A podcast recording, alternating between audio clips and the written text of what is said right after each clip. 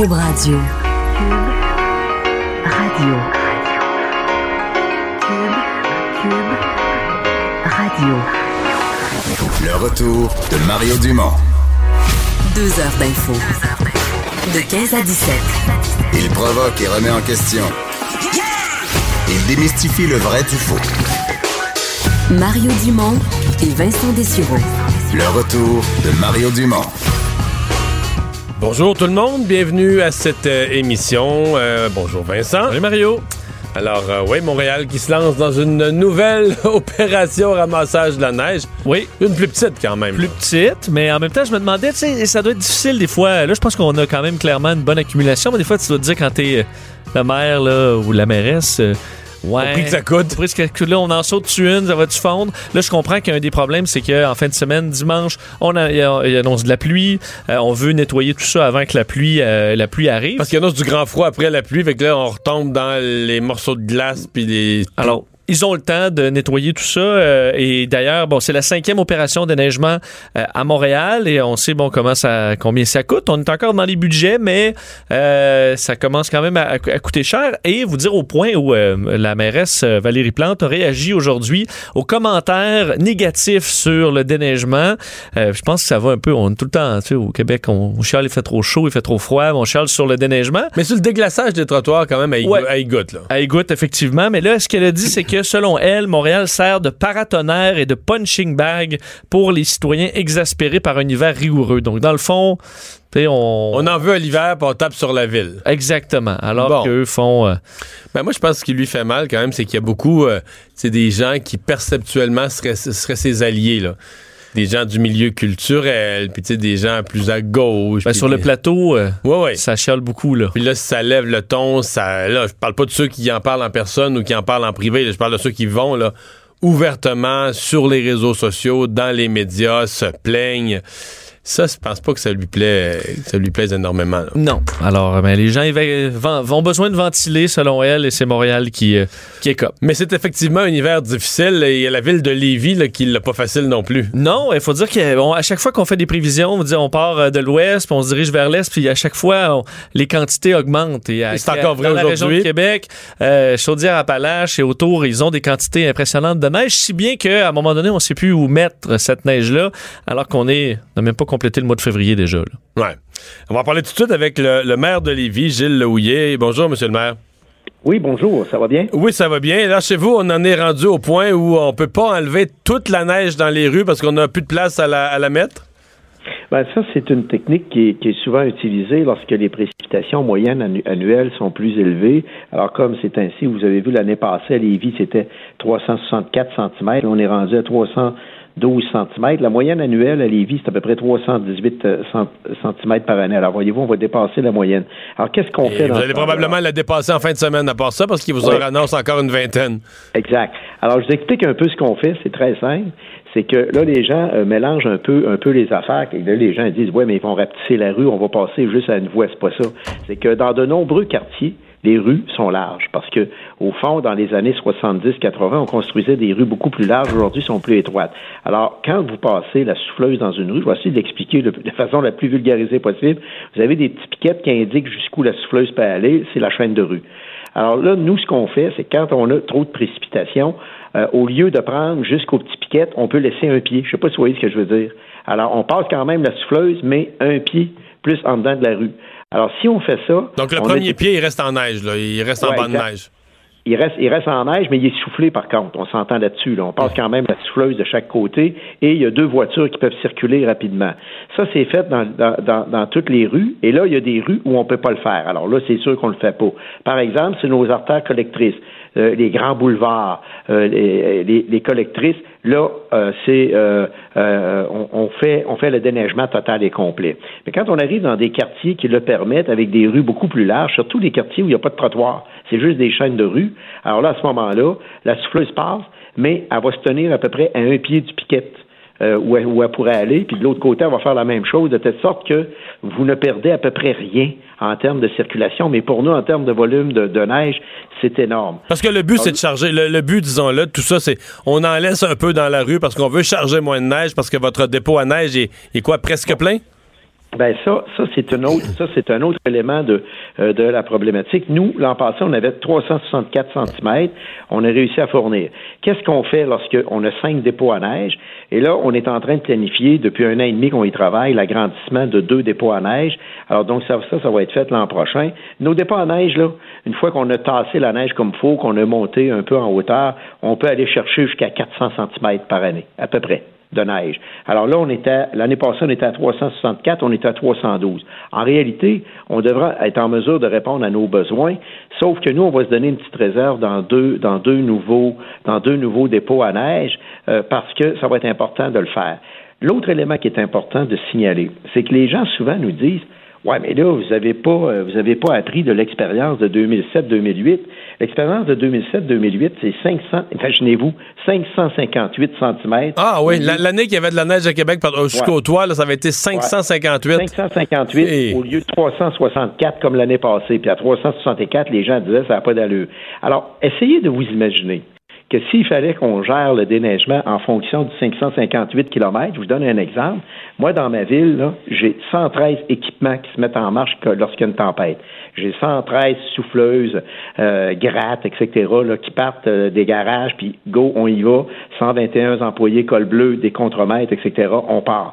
Alors, si je me donnais, par exemple, euh, la capacité pour 558 cm, le problème, c'est que j'aurais des équipements qui ne serviraient qu'une fois dans l'année. Il faut pas oublier qu'une gratte versatile, c'est 200, 250, pas une gratte, une souffleuse versatile, c'est 250 000 juste l'équipement.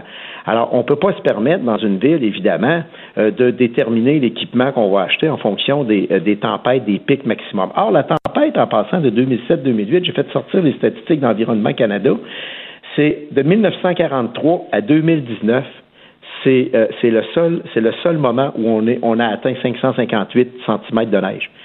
Ça s'est jamais vu. C'est le seul moment depuis 1943. Alors là, on, est, on oscille l'année passée à 364. En 2016-2017, on était à 329. Alors nous autres, ce qu'on est en train de faire, c'est de se donner une capacité sur nos sites pour monter jusqu'à 400. Avec ça, on va être correct, parce que vous allez comprendre que si je me donne des sites euh, à neige que pour atteindre euh, une précipitation de 558 cm, ben, eux, les gens vont dire, ouais, que c'est ça, vous gaspillez l'argent des contribuables. Pour quelque chose qui arrive une fois, toutes les, une fois par siècle. Exact, c'est en plein ça. Alors là, il faut faire attention aussi parce que en bout de piste, c'est le contribuable qui paye. Donc, ce qu'on essaye, c'est d'aller chercher un équilibre. Et souvent, ce qu'on fait quand il y, a, des, il y a des, euh, il y a des tempêtes de neige plus abondantes, ben, on va enlever un petit pied dans la rue, mais au fond, ça circule quand même en double, ça circule très, très bien et ça nous donne des effets bénéfiques immédiatement. Cette technique-là est utilisée euh, lorsque les tempêtes arrivent à répétition, euh, mais pour les gens, ça change rien dans leur rue puisqu'ils vont avoir quand même, ils vont pouvoir rencontrer. Et dans les rues, les secteurs traditionnels, les quartiers anciens, les petites rues polaires, ben là, on garde la rue telle qu'elle était.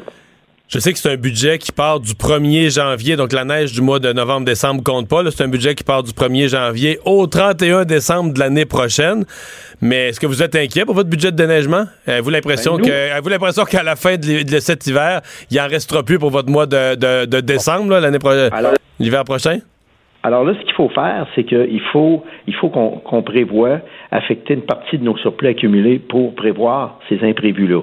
Alors, euh, je vous donne un exemple. Nous autres, le déneigement cette année, grosso modo, on avait, on avait budgété 16,5 millions. Ça comprend pas, évidemment, le coût d'achat des équipements qui sont prévus dans le programme drainage, mais en opération, ça me coûte à peu près 16,5 millions. Vous allez le défoncer? Pour 1000 km de haut. On va le défoncer d'à peu près, selon nos estimés, entre 3 et 3,5 millions de dépassement. Mais ce qu'il faut faire, c'est qu'il faut qu'on soit capable de prévoir dans nos surplus des sommes d'argent nécessaires pour prévoir ces, fluctuations-là. Alors, dans la plupart des villes, les fluctuations sont prévues. Dans le sens que, par exemple, si l'an prochain, j'arrive avec une très faible bordée de neige, alors là, je, viens alimenter mon surplus, comprenez-vous, mon fonds, pour là me permettre, si, l'année d'après j'ai un coup dur, ben, je suis capable d'absorber le 2 millions de dollars ou le 3 millions de dollars supplémentaires sans aller euh, dans la poche des contribuables. Parce que nous, à Lévis, je vous donne juste un exemple, c'est pas long, hein, un compte de taxes que ça monte, là. Sur, euh, sur un budget euh, d'environ 169 millions de dollars. Alors moi, 2, 2 millions, c'est 1% sur le compte de taxes. Alors, c'est pas long que ça monte. Alors, c'est pour ça qu'il faut prévoir des provisions pour être capable d'équilibrer tout ça, puis être capable de se dire, par contre, si on avait une tendance où les accumulations de neige sont de plus en plus importantes euh, et qu'elles demeurent importantes pendant plusieurs années, Là, il ben la solution, c'est d'augmenter notre budget de déneigement. Ouais, il faudra, il faudra s'ajuster. Monsieur le maire, merci beaucoup de nous avoir parlé. Gilles Laouillet, maire de Lévis, où à partir de, à partir de maintenant, on va enlever la neige dans les rues, mais pas au complet. On en laisse un peu parce qu'on n'a plus de place. à- Il n'y a plus de place dans les dépôts à neige. Ils vont espérer qu'il n'y ait pas d'autres euh, très grosses tempêtes qui s'ajoutent, puis ça se peut très bien. Mais là, présentement, il neige dans ce coin-là. Puis il en annonce beaucoup parce qu'il annonce de la pluie dans le sud du Québec pour dimanche, mais encore un 15-20 pour la région. 15-20, du puis même lundi par endroit, un autre 5. Je vais à Charlevoix et ça va être un autre 30, là, admettons, euh, dimanche. euh, Ouais. savent plus où, là, où les- J'ai vu que, tu sais, ceux qui ont des abris tempo, là, Ouais. Là, tu sais, tu pousses pour, euh, évidemment, déneiger le toit. Là. Puis là, ça tombe ses côtés, mais là, les côtés sont au même niveau que, Que l'abri tempo. Donc là, tu, tu sais plus quoi faire. Est-ce qu'un abri tempo peut supporter de la neige sur le toit? Je pense pas beaucoup. Hein? Ben, une quantité, là, mais, peu, mais mais ça, pas ça- trop. ça a des limites. Euh, rendement de la caisse de dépôt, chiffre euh, connu aujourd'hui. Oui, et euh, les nouvelles sont, sont plutôt bonnes pour la caisse de dépôt, alors que 2018 n'a pas été facile pour, pour grand monde, mais pour la caisse, on a réussi à éviter certains, certains pièges avec une performance enregistrée de 4,2% euh, l'an dernier. Ça surpasse les indices de référence qui étaient à 2,4% Alors, c'est quand même euh, bien. Euh, Michael Sebi a dit qu'en 2018, leur stratégie d'investissement a été mise à l'épreuve. Euh, évidemment, dans la partie marché boursier, ça n'a pas bien été pour personne avec le mois de, C'est le mois de décembre qui a tout défait. qui a, qui a tout défait. Performance négative de 7,2% Remarque que c'est tout regagné. Hein? Euh, Oui, déjà. euh, Déjà, à la fin janvier, c'était déjà presque tout regagné ce qui avait été perdu en C'est décembre. pour ça que la performance 2019, présentement, ça va très bien parce que Ouais. tu compares avec... euh, Ouais, mais sauf au que lui, 1er faut qu'il- janvier. lui, il faut qu'il nous fasse un portrait au 31 décembre. là. Exactement. Mais euh, et là où ça a bien été, c'est dans tout ce qui est non boursier, là, donc les investissements dans des entreprises non cotées en bourse. Ça, les performances sont très bonnes. On parle de 16,6% avec des gains de près de 6 milliards de dollars. Donc dans les entreprises non cotées en bourse. Alors ça, ils ont très bien fait. L'an passé, c'était dans l'indice comparable, l'indice de référence 8,7% Alors c'est presque le double de l'indice de référence. Et euh, pour les placements en infrastructure aussi, des gains de 11% Alors, c'est vraiment cette partie-là qui est allée sauver euh, la mise. Euh, D'ailleurs, le gouvernement du Québec s'est dit très satisfait. Le ministre des Finances, Éric Girard, qui a salué le rendement de 4,2% euh, Ce qu'il a dit, il dit ils sur- surperforment leur père sur les horizons d'un an, cinq ans et dix ans. C'est donc très bon. D'ailleurs, les chiffres sur cinq ans sont assez intéressants. On parle de 16,7 milliards de dollars en gains sur cinq ans. Alors, euh, on ne peut pas critiquer. Mais moi, ce qui me, ce qui me frappe, là, c'est, c'est la, la valeur totale, le, le portefeuille global de la caisse. Il y a, il en 2013, en fait, il y a cinq ans, la caisse, là, on disait, c'était. Puis je me souviens, on disait ça dans les nouvelles. Tu sais, la caisse, c'est notre bas de laine, ça vaut 200 milliards. Oui. Puis là, ça a monté, monté. Puis là, au 31 décembre, ça valait 309,5. Puis là, comme tu disais, vu que les marchés ont été très bons, là, janvier, février, pour moi, ça doit être, on à 315. Ça monte vite. Mais c'est quand même pour les Québécois, là. Je veux dire, on a un bas de laine de 300 milliards. Je sais pas si les gens peuvent figurer, là. c'est. C'est beaucoup, beaucoup, beaucoup d'argent, là. Tu sais, Oui, oui, oui. Surtout que bien placé, euh, Non, non, ça bien continue. géré. Parce ça que moi, il me semble, les indices, euh, REER, ça n'a pas, ça a pas fait 4,2. là. Non, non, il n'y a pas Non, grand monde qui a fait ça. 4.2. Non, ça va plutôt bien. Évidemment, c'est le président a dû répondre aussi aux toutes les controverses, euh, évidemment, créées euh, par les révélations de notre bureau d'enquête sur la filiale Otera. Oui. Il a dit que c'était pas négociable l'intégrité, mais là. Mais on comprend qu'ils ont l'air sérieux dans leur démarche de faire, euh, de faire plus attention puis de faire la lumière là-dessus. Ben moi, mes, mes informations, là, euh, toute réserve, c'est que le vérificateur, là, qui, est, qui est externe, qui est rentré dans la boîte, euh, il, est là du matin au soir et un peu plus, puis il fouille, puis qu'il y a du monde nerveux, là. Bon, c'est bien. Bon, oui, On c'est très, très euh, bien. On ne demande pas rassuré. mieux. Euh, commission parlementaire sur l'immigration, en fait, c'est le début de l'étude du projet de loi. Euh, c'est pas la première fois que ça se produit pour la CAQ. C'est comme si on, on dirait que dans l'organisation des travaux parlementaires, euh, on a la misère à avoir les groupes euh, présents à l'heure. Oui, ça a été difficile aujourd'hui, alors que les travaux parlementaires sur la réforme de l'immigration, évidemment, qui est un sujet quand même à débat au, au- au Québec, devait euh, commencer aujourd'hui. Mais ça a très mal commencé parce que plusieurs groupes ont annulé leur participation à la la commission. Et là, on se renvoie un peu la balle entre parties, à savoir c'est la faute à qui. Euh, bon, Simon Jolin Barrette reproche aux libéraux d'avoir fait de l'obstruction. Euh, du côté des libéraux, on dit que la CAQ est allée beaucoup trop vite, de sorte que des plages horaires ont été, enfin, étaient complètement vides là, ce matin, la plage horaire, parce qu'il y a eu l'annulation des mémoires déposées par la Ville de Québec, par l'organisme Québec international, et a suivi le Barreau du Québec et la Confédération des syndicats nationaux, la CSN, qui euh, ont aussi euh, annulé leur, présent- Mais ça, leur euh, présentation. Pour la CAQ, c'est vraiment une arme à deux tranchants. Parce que d'un côté, évidemment, ça fait un peu désorganisé. Bon, tu as son nouveau pouvoir, puis ils ont de la misère à organiser les travaux. Mais de l'autre côté, ils- Ils sont contents. ben, c'est-à-dire que ça enlève un peu l'atmosphère de crise que le gouvernement, que l'opposition essaie de créer, là, tu sais, que l'opposition libérale essaie de dire, c'est le feu est pris dans le Parlement, tout va mal, la CAQ fait des réformes qui détruisent tout, puis tout ça parce que je dis quand même des groupes qui viennent pas à l'Assemblée nationale, là, toi et moi, là, la CSN, mettons, là, quand euh, Jean Charest voulait changer le code du travail ou des affaires qui, qui faisaient capoter la CSN, là, il se présentait Il pas manqué, parlementaire. C'est, comprends? Puis il aurait pas dit, ah ben là, on a eu juste deux, deux semaines pour écrire notre mémoire, on n'a pas eu le temps de tout bien rédiger, mais non, on y prenait, il prenait le temps qu'il y avait, il écrivait la mémoire, il venait comme il venait à l'Assemblée nationale, puis il gueulait. Fait que tu te dis, ben, est-ce que la, la- la réforme là, sur l'immigration, est-ce que le feu est pris à ce point-là? Si des groupes qui se diraient intéressés, finalement, disent, bof, ça, on n'a pas, pas eu le temps qu'il fallait, on n'est pas assez satisfait de la pré- du temps de préparation de notre mémoire, fait que on ira pas. On ira pas. Fait qu'on te réserve une plage à l'Assemblée pour venir critiquer ou proposer des amendements au projet de loi. On, ton, ton siège est là pour t'accueillir à l'Assemblée, puis tu y vas pas.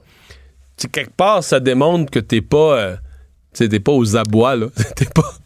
Moi, je comprends que c'est pas la, la Mais fin ça du fait monde. des... Je te dis, il y a, deux, deux- il y a deux, vraiment deux côtés à la médaille. De l'autre côté, ça fait désorganiser parce que, tu sais, quand on voyait ça à la TV, tantôt, je voyais le reportage de nos collègues, puis avec leur montre, puis là, il est rendu, euh, il est rendu midi moins quart, puis la commission qui devait commencer à 11 h, la chaise est vide, il n'y a pas de groupe, il n'y a personne, les députés tournent en rond, ça fait pic, là, tu sais. D'ailleurs, euh, faire entendre euh, quelques critiques, évidemment, de part et d'autre. Gabriel Nadeau-Dubois a décidé de blâmer euh, ben, les deux, euh, enfin, à la fois le PLQ et euh, la CAQ. Je vais vous faire entendre un extrait. La raison pour laquelle les groupes sont absents, c'est qu'ils ont été convoqués à la dernière minute. Pourquoi ils ont été convoqués à la dernière minute?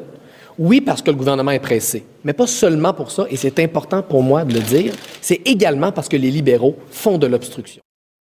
Mais Gabriel Nadeau-Dubois, euh, euh, tu sais, l'au- l'automne passé, on faisait un peu des farces là, qui étaient complètement éclipsées parce que Catherine Dorion, puis l'habillement de Catherine Dorion, puis les souliers de Catherine Dorion, puis les t-shirts de Catherine Dorion qui prenaient toute la place. Mais depuis la rentrée, là, C'est lui qu'on voit le plus. ben, ben, je te dirais quasiment que c'est le député le plus efficace, tout parti confondu, là.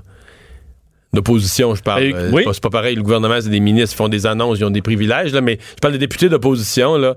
Le matin, il fait son point de presse, c'est assez bref, mettons trois dossiers, là. Je sais pas, je me souviens d'un matin, il y avait le scandale de la caisse de dépôt sur Otera. Puis là, tu sais, je veux dire, c'était bing, bing, bang, ça rentrait ça dans- fait des bonnes clips. ça rentrait dans un bulletin de nouvelles, des prises de position claires, des critiques précises. Il y a eu euh, L'extrait du shérif de la pelleterie qui, ah, qui était excellent, qui était drôle aussi, bien joué. Parce que C'est vrai que Catherine Dorion, depuis le début de l'année, on n'en a Non. pas reparlé. là. Non. Puis Manon. Massé, relativement peu. C'est vraiment Gabriel Nadeau-Dubois, mais tu sais, dans le fond, euh, il éclipse le PQ. Puis là, il y a les libéraux qui, qui jouent une opposition très, très forte.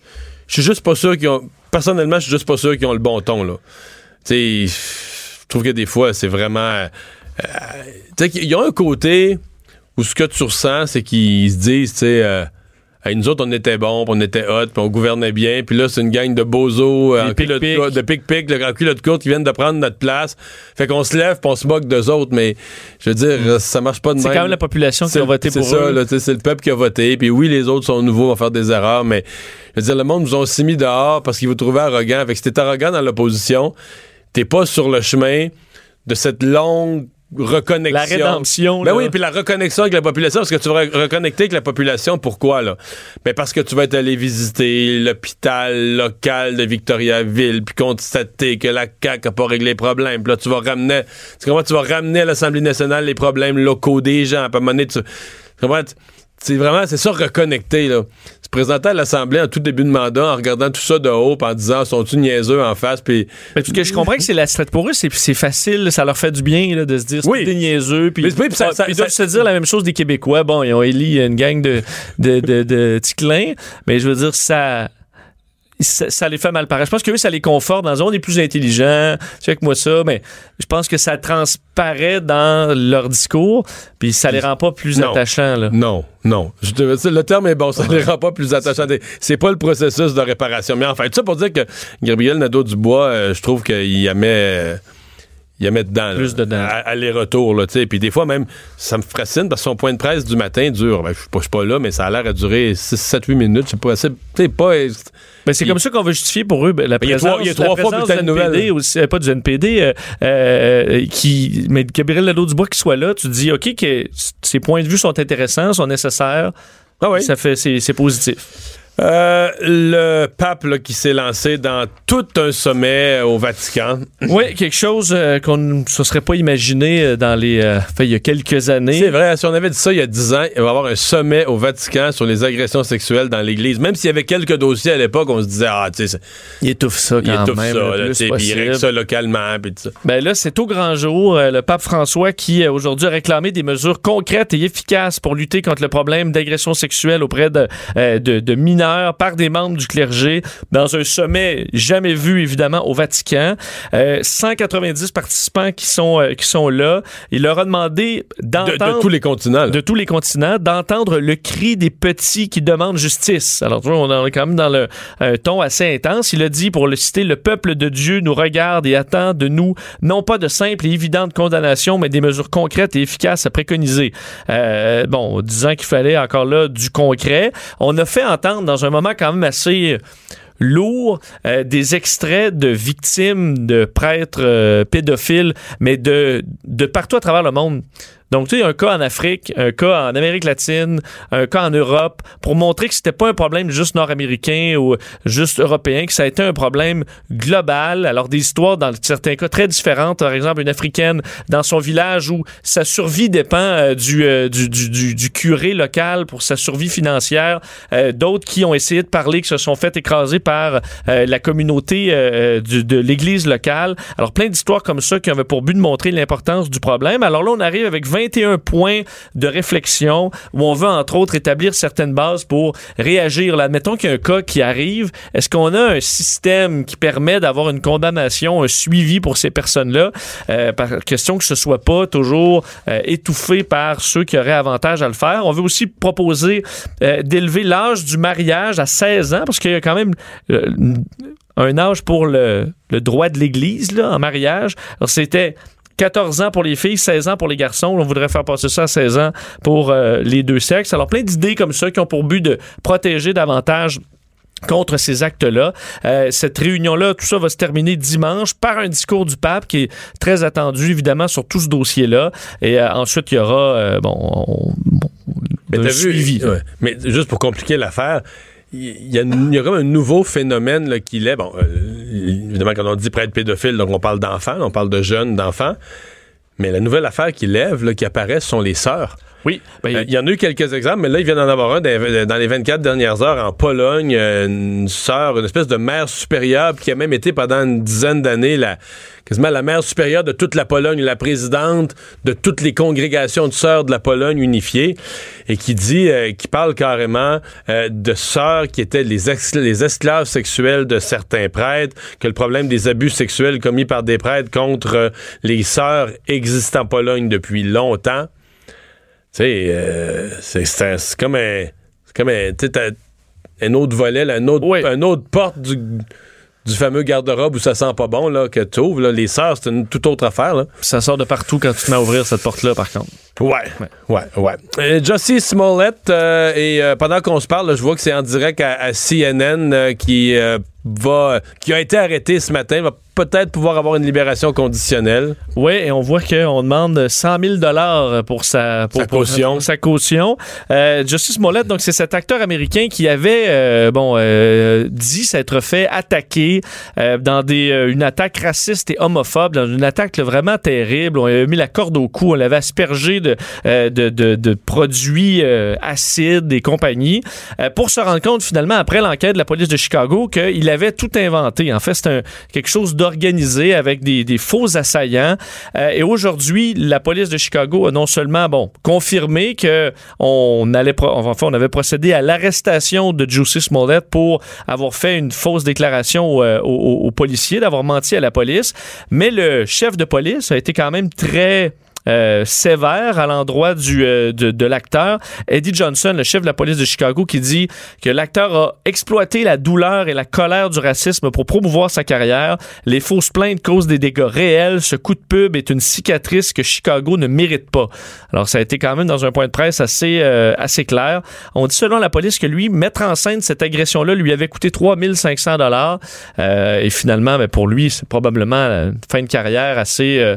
assez désastreuse. Lui qui voulait faire parler de lui, avoir le soutien Ben, au niveau, euh, ben, au il- niveau international. On peut, on peut-tu penser qu'il y avait deux buts parallèles puis qu'il s'est tiré dans le pied sur les deux? Le premier, c'est sa popularité personnelle parce que c'est quand même payant être victime ces années-ci. Quand je dis payant, là, le fait d'être victime de quelque chose comme ça t'amène sur les plateaux, de la grosse visibilité, des plateaux de TV où tu serais probablement pas allé, avec des appuis nombreux qui arrivent à toi, puis tout ça. Puis je pense qu'il y avait aussi un but politique de dire, tu sais, regarde, là, on va, on y aime pas Trump, fait qu'on va planter Trump, puis là, regarde, l'histoire est bonne, les- des partisans de Trump qui sont des homophobes, puis qui sont des, euh, des racistes, puis regardez comment ils agissent, puis, Il crée le dossier parfait pour que ça, que ça explose là, Ben ouais. de partout. puis là, c'est tout Ben faux. là, c'est tout faux. Alors, ce sera. euh, ce sera difficile. Il doit redonner son passeport, entre autres, s'il euh, l'est libéré. Mais euh, visiblement, je pense que ça va être difficile pour sa carrière. Il y a euh, Hydro-Québec euh, aussi qui est euh, en fait qui est dans deux nouvelles aujourd'hui, une sur est-ce qu'il y a- est-ce qu'ils continuent la surfacturation et une autre concernant leur capacité d'exporter. Oui, la surfacturation se poursuit chez Hydro-Québec, des trop perçus qui totalisent 182 millions de dollars, soit le double des montants en 2017. Alors, c'est en, c'est en hausse. Et ce qui est intéressant, c'est que, puis qui a créé une certaine controverse au niveau politique, c'est que François Legault a moins de problèmes qu'il y en avait avant avec les euh, trop perçus du, euh, d'Hydro-Québec. En fait, c'est que... euh, François Legault et la CAQ ont dénoncé très souvent le dossier d'Hydro-Québec en disant que c'est les sommes perçues en trop devaient être remboursées aux Québécois. et ça, c'était clair. Mais là, une fois au pouvoir, ce que François Legault dit, c'est qu'on devrait rembourser les Québécois à 50 donc, on va nous redonner un 50% via différentes mesures qui sont déjà en place. Et l'autre, ben, va rester dans les coffres d'Hydro-Québec. Quand on lui demande pourquoi, ben, il explique que c'est parce qu'on veut garder des incitatifs chez Hydro-Québec de faire mieux et de, tu sais, pour rationaliser les coûts. Donc, s'ils sont capables de creuser un peu, il faut que ça leur revienne Ouais. quand même un petit, euh, un certain pourcentage. Et ça, ça fait bondir l'opposition. C'est pas très surprenant. Euh, à la fois du côté de, de bon, Pierre Arcan au Parti libéral, ce que je trouve étonnant, c'est que la CAQ, pendant des années, a dit, on va tout remettre les surplus. Et là, c'est silence radio depuis qu'ils sont au pouvoir. Ils ne font pas ce qu'ils ont dit qu'ils allaient faire. Et euh, du côté de Pascal Bérubé au PQ, il dit la CAQ a lancé une pétition. C'était libéraux, remboursez-nous. Oui. Ce n'était pas libéraux, remboursez-nous à moitié. Ouais. Qu'est-ce que tu en penses? mais ce que j'en pense, là, c'est. c'est- Ce que la CAQ avait fait dans l'opposition, là, puis je, je me souviens de l'avoir dit, c'était loufoque. là. Et c'est pas, c'est pas ce qu'ils font maintenant qui doit être dénoncé, là. C'est ce qu'ils ont fait dans l'opposition, qui était une démagogie parce que c'est quand même difficile à expliquer. Ce qu'on appelle un trop perçu, c'est qu'Hydro fait autoriser ses tarifs par la Régie de l'énergie. C'est mettons, Hydro, je donne un, je un chiffron. Hydro dit l'année prochaine, les tarifs, nous, on aurait besoin de 1% d'augmentation des tarifs. Ils peuvent pas juste le faire. Non, faut, faut qu'ils démontrent à la régie qu'ils ont besoin de cet argent-là pour nous produire, nous livrer l'électricité. Avec ils vont mettre la production, l'entretien des, des- des lignes électriques, l'entretien de ceci, couper les branches, tout ce qui peut rentrer, là, ce que tu peux imaginer qui entre dans le fait de te livrer chez vous tes kilowatts, ton électricité? Puis là, ils vont fixer un tarif. Au fil des années, Hydro veut jamais arriver dans le trou avec ça. Donc, met toujours un petit peu plus de marge de manœuvre. En même temps, Hydro a réduit ses dépenses. Ils ont réduit le nombre d'employés. Il y a eu des vraies réductions. Tu sais, moi, je me souviens d'avoir déjà chialé qu'Hydro avait bien du monde. Ils ont moins d'employés qu'autrefois. Ils ont fait du ménage. Fait que tout ça a fait des gains d'efficacité qui fait qu'ils arrivent à la fin de l'année puis ils ont dépensé un petit peu moins. Puis là, ça fait un trop perçu. Tu comprends? Ce qu'on demandait à la régie versus ce que ça leur a vraiment coûté pour nous produire l'électricité, il reste, mettons, 100 millions. Tu comprends? Un montant. Fait que là, pendant des années, personne ne s'en rendait trop compte, puis il retournait ça au gouvernement. Il disait, bon, on a fait 100 millions de profits de plus que prévu, il le retournait au gouvernement. Entre autres, les années, là, quand, les, quand les finances allaient mal après la crise de 2009, le 2010, 2011, Il était bien 2012. content Hey, d'avoir le petit 100 le millions. gouvernement était déjà 4 milliards dans le trou, euh, 5 milliards dans le trou, c'est que ça faisait 100, milli- ça faisait 100 millions de moins dans le trou, là, tu comprends? Ça faisait c'est un petit peu plus d'argent qui venait d'Hydro. Mais la CAQ s'est rendu compte de ça avec des calculs. Ouais, mais là, à chaque année, ils font ça. Et là, ils ont dit, euh, ils parlaient du remboursement, renvoyer un chèque aux Québécois pour les trop perçus. Mais c'est quoi renvoyer un chèque, tu comprends? Cet argent-là, là, mettons, en- quand la CAQ disait ça là, en 2016-2017, là, mettons, l'argent de 2010, là, renvoyé aux C'est Québécois. dur à renvoyer. Ben Là. oui. Les gens ont déménagé. Mais parce que quand tu parlais de ça, c'était comme s'il y avait dans le sous-sol chez Hydro-Québec, dans les, les sous dans les sous-sols chez Hydro-Québec, t'allais ouvrir une caisse, là, ça allait être comme plein de pièces d'or, là, comme quand les pirates, là, des-. Il y a une piscine de pièces d'or. c'est ça. Puis là, il y a rien qu'à nous les renvoyer. C'est pas exactement ça. là. Cet argent-là, Hydro, ils l'ont plus, là, ils l'ont retourné. Tu vois, ils l'ont retourné au ministre des Finances de cette année-là, puis le ministre des Finances l'a mis dans son budget, puis je veux dire, il a pas été volé, c'est notre argent. Il est retourné à toute la population en service. ou- En même temps, ça a l'air beaucoup, un milliard et demi sur 10 ans, mais c'est 150 millions par année, là. Et le C'est gouvernement... qu'on n'avait pas un système qu'on a instauré où on rembourse. euh, sur des baisses de tarifs, là, puis tout ça. Mais c'est parce que la CAQ, les prix, avec ses déclarations de l'époque, il avait fait signer une pétition, on parlait de renvoyer des chèques au monde, c'est une patente. il a sans prix. Tu sais, dans le fond, quand t'es rendu au pouvoir, ça t'a dit bien des choses pour te... Pendant que t'étais dans l'opposition, t'as dit bien des choses pour te faire élire. Et le ben, spectacle était plus le fun, mais là, euh, ouais, il faudrait que tu puisses effacer tout- toutes les pages Internet, ta là, être pétition. 50 Ouais, ouais, ça va être Probablement 50%. parce que là, de, de, de ne pas rembourser du tout, ça n'aurait pas passé. Ceci dit, Vincent, là, cette année, là, Hydro-Québec a demandé à la Régie de l'énergie une hausse de tarif au 1er avril de 0,8% Est-ce que la Régie l'autorisera, l'autorisera pas, et ça va, on va avoir la décision d'ici une couple de semaines. Mais c'est 0,8, c'est la moitié, même pas la moitié de l'inflation, là. Je veux dire, nos tarifs d'électricité depuis, depuis qu'Éric Martel est là, euh, il me disait ce matin, son porte-parole, il y a eu 6% d'inflation depuis qu'il est là, puis les tarifs d'électricité vont avoir augmenté à près de 2,5 là. Donc moins Donc, que la ça coûte moitié moins de cher. ben oui, en termes réels, l'électricité nous coûte moins cher. Électricité qui, déjà avant, on était déjà les moins chers à peu près dans le monde occidental. là. D'Europe, de- d'Amérique du Nord, d'Europe, il n'y a personne qui paye des tarifs si bas que nous. Je dis pas, tu sais, je comprends qu'on est chiant là, on veut payer moins, on dit c'est nos barrages, c'est nos affaires, on a raison de, vouloir le mieux possible d'hydro. Mais, mais l'idée qu'on va nous, l'idée qu'il y a des trop perçus, puis qu'on va nous renvoyer de l'argent, il était payé, tu sur ma facture d'électricité de 2010, tu sais, ça n'a pas de bon sens d'avoir dit ça. ça c'est la CAQ, ça n'a pas d'allure d'avoir dit des choses, dans- d'avoir promis des choses au monde. Je sais pas si quelqu'un a vraiment cru ça, là. Mais là, maintenant qu'ils sont au pouvoir, ça, ça C'était pas. vendeur à l'époque, mais là, un petit peu moins. Ça se fait pas. Puis là, ben, les partis d'opposition, évidemment, ont le beau jeu de dire, de, de relire tout ce qu'ils avaient promis, puis de relire leurs textes, leurs pétitions de l'époque, puis de faire les... Je- si j'étais dans l'opposition, je ferais ça. L'autre dossier sur Hydro, et c'était Oui. une bonne nouvelle euh, aujourd'hui? D'ailleurs, François Legault qui a tweeté la check excellente nouvelle pour le Québec. Hydro-Québec pourra exporter davantage d'électricité au Massachusetts en passant par le Maine. Euh, donc, c'est euh, aussi le projet de construction d'une ligne qui transporte hydroélectricité du Québec euh, vers le Massachusetts. Euh, euh, projet quand même complexe là, qui, qui a énormément d'étapes qui sont pas toujours faciles, mais là, ça a été entériné par notamment un organisme de surveillance, des groupes de gens d'affaires, des environnementalistes. C'est le Portland Press Herald qui sortait ça euh, donc dans, dans les dernières heures. Il reste encore quand même plusieurs étapes, Ouais. mais, euh, Mais dans parce y avait avec il y avait un problème avec le New Hampshire. Là, le New Hampshire aurait voulu faire enfouir, je me souviens plus combien de dizaines de kilomètres de lignes, en passant dans les montagnes pour des raisons euh, d'environnement puis de, de look, là, les pylônes, c'est jamais beau.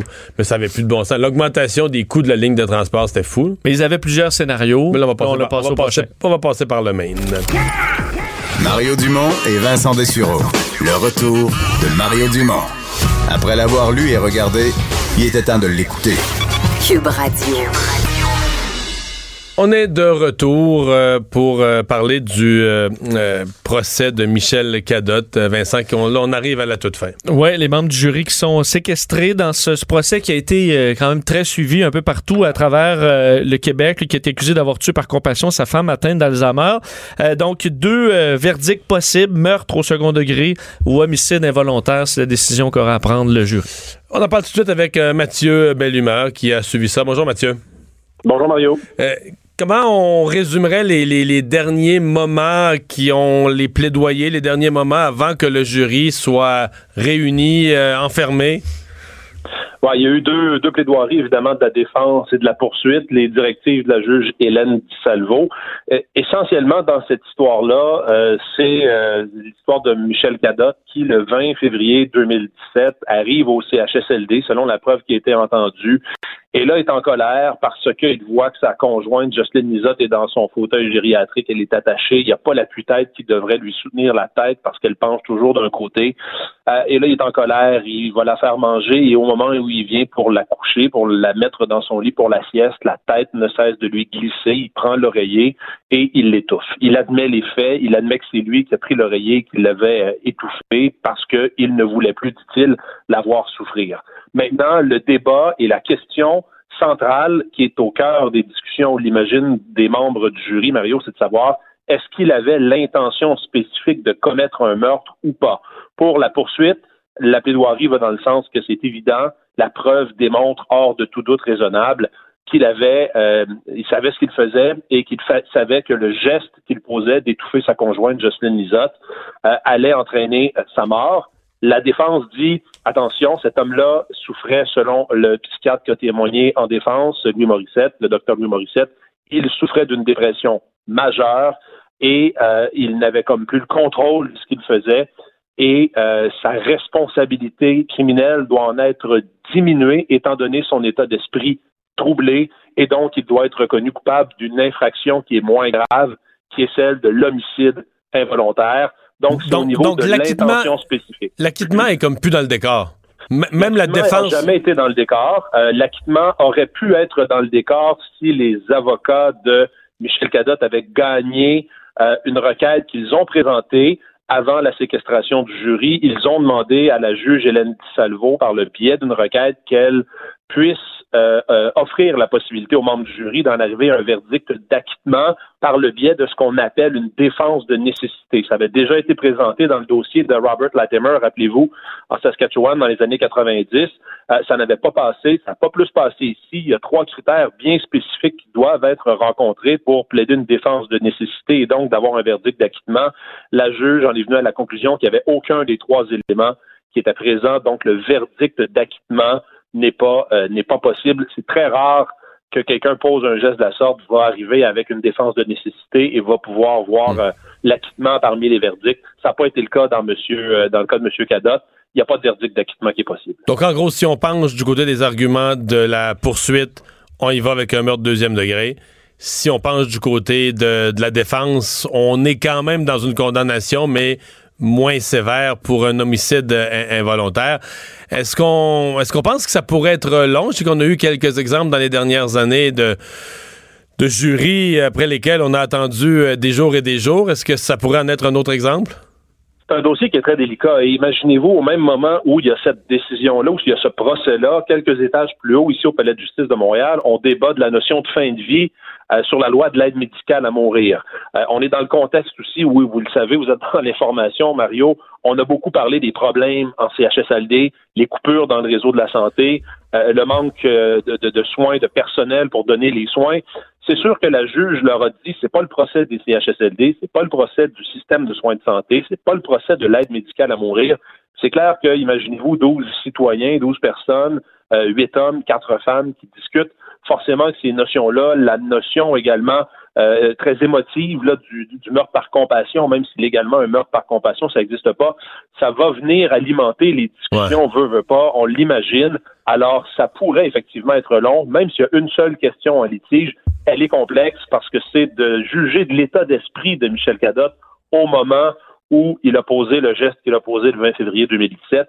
C'est pas une question qui est simple à trancher. Il y a eu des batailles d'experts dans le cadre de la présentation euh, du, procès. Et, comme ça, arrive souvent, et comme ça arrive souvent, il y a eu des batailles d'experts autour de cette fameuse question de, tout l'état mental, la santé mentale, l'état de, plus ou moins de, crise ou de détresse, euh, ce qui est pas la première fois dans un procès, mais à chaque fois, ça amène les jurés dans une appréciation. Euh, ils sont pas eux-mêmes ni psychologues, ni psychiatres, ni spécialistes de, l'esprit humain, mais ils doivent aller néanmoins jouer dans, les, conclusions de ces séances, de ces séances-là. là ah, c'est clair, c'est clair, parce que d'un côté, on a un psychiatre qui nous parle d'une dépression majeure, du fait donc euh, qu'il avait un état d'esprit troublé, fragilisé à ce moment-là, et de l'autre côté, on dit Euh, non, il n'est pas perturbé avant, il n'est pas perturbé pendant, il n'est pas perturbé après. Il y avait peut-être certains troubles, peut-être comme des troubles de la personnalité, une humeur dépressive, conséquence de l'alcool qu'il avait consommé en grande quantité la veille, puis la dépression qu'on lui avait diagnostiquée il y a quelques années auparavant, en 2013, ben, le médecin de famille s'était gardé une porte de sortie, il prenait des médicaments, mais c'était pas assez fort, il n'avait pas demandé d'aide récemment psychologique. Donc, c'est pas évident, mais il y a tout l'ensemble aussi euh, de la preuve qui a été présentée, le témoignage d'accusé, le témoignage de, des gens qui étaient près de lui, qui peuvent donner matière à réflexion aux membres du jury, mais c'est clair que c'est une question qui n'est pas simple. Et surtout, euh, on parle pas d'un meurtre euh, sauvage, de plusieurs coups de couteau, quoi que ce soit. Donc, c'est quelqu'un pour qui, d'emblée, certains pouvaient avoir de la sympathie de voir cet homme-là qui était seul à s'occuper d'être aidant naturel auprès de sa conjointe qui était jeune. Elle avait 60 ans quand elle est morte qui a dépéri de façon fulgurante, euh, qui était complètement déconnecté de la réalité, euh, étant donné sa maladie. Donc, c'est clair qu'il y, y, a cette notion-là aussi qui vient, qui va certainement jouer dans les délibérations, même si les membres du jury doivent se fier au droit et à la preuve devant eux. Il y a des notions comme ça, très, très humaines, si vous voulez, qui vont euh, faire partie certainement des, délibérations. Excellent résumé. Merci beaucoup, Mathieu. Au revoir. Au revoir. Tu sais que comme juré, là, mettons que tu. Je sais que les, juges les, les, amènent dans un entonnoir sur les points de droit pour pas qu'ils laissent aller leur cerveau à toutes sortes de réflexions. Ils font, sont guidés très. Oui, mais quand même, tu peux pas t'empêcher de penser que c'est comme. T'as tort. Moi, je trouve que t'as tort dans les deux jugements. C'est-à-dire que. D'un côté, tu dois te dire, ben, si on n'est pas assez sévère, on peut pas, on peut pas envoyer comme société un feu vert que, bon, ben, regarde, si t'as du, si un proche qui souffle, là, tu sais. Mais j'ai un oreiller d'en Arrête ça. Euh, ça peut pas être ça le message. Je veux dire, puis de l'autre côté, tu te dis, peux-tu vraiment envoyer cet homme-là 15 euh, ans à finir quasiment ses jours en prison? Me semble des deux côtés. Ça protège pas la société, euh, c'est pas, c'est pas facile. Non. C'est, vraiment c'est le genre de cause où je détesterais. Euh, de, pour ça que j'aimerais ça dans d'autres causes. Mais tu sais, des fois, on est tous curieux un peu de dire, hey, juré, tu sais, la preuve, puis tout ça. Puis tu sais, des fois, il me semble que tu as l'impression de dire, regarde, là, il y a un écœurant, puis si je faisais partie du jury, je contribuerais, je contribuerais à le dompter, tu sais, à, à, à, protéger la société, puis à le punir pour un geste inacceptable. Mais là, je sais pas, t'es assis là, t'es été appelé par la société comme juré, tu vois, ce que je fais. C'est sûr qu'il y a une réflexion sur l'importance de la société de pas de pas être, en arriver à, à ce que des gens soient obligés obligés de prendre ce choix-là. Là. Ouais. Mais le, les, les s'occuper des gens qui sont euh, qui sont atteints d'une maladie. Sauf que les jurés n'ont pas, ont pas ben accès à une réforme complète ben, des, des CHSLD. Mario Dumont. Il s'intéresse aux vraies préoccupations des Québécois. La santé, la politique, l'économie. Jusqu'à 17. Le retour de Mario Dumont. La politique, autrement dite. Le buzz de Vincent Dessureau. Et dans ton buzz, Vincent, tu nous parles aujourd'hui de YouTube, quoi, qui, qui perd des amis? Oui, euh, une histoire assez spéciale qui touche YouTube, qui ébranle vraiment le, le, le, écoute, le, ce, ce, site gigantesque qui appartient à Google maintenant. Euh, c'est que depuis euh, quelques jours maintenant, ils sont dans une nouvelle controverse reliée à une vidéo publiée. C'est quelque chose qu'on savait, mais un YouTuber qui a été capable de mettre vraiment le doigt sur le bobo, il s'appelle Matt Watson.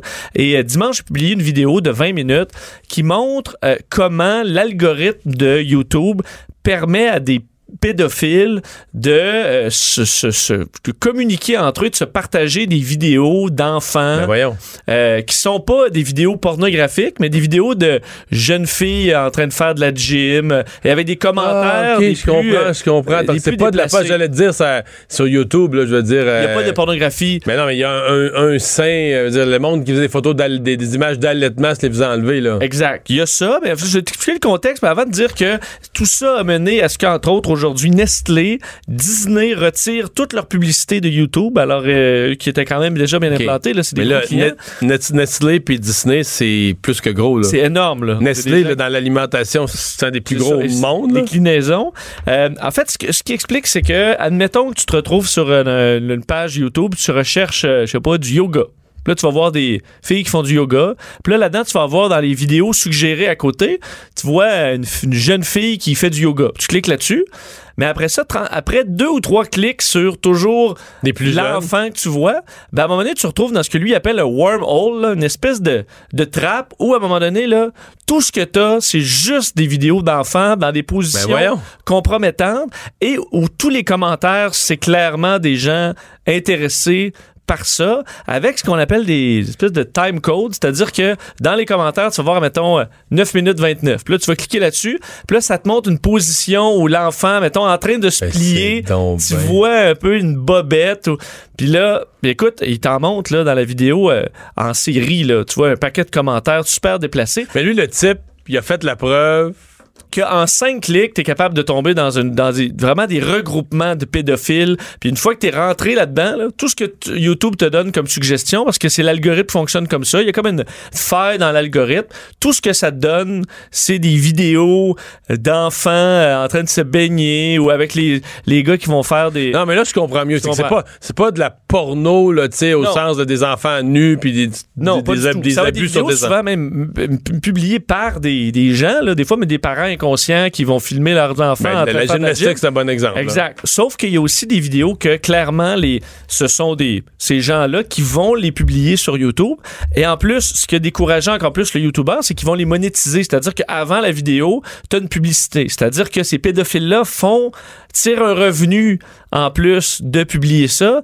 Donc c'est c'est très embarrassant là. Alors que YouTube est Qu'est-ce que dit YouTube? ben, en fait, ils avaient, eux disent que déjà ils travaillaient là-dessus.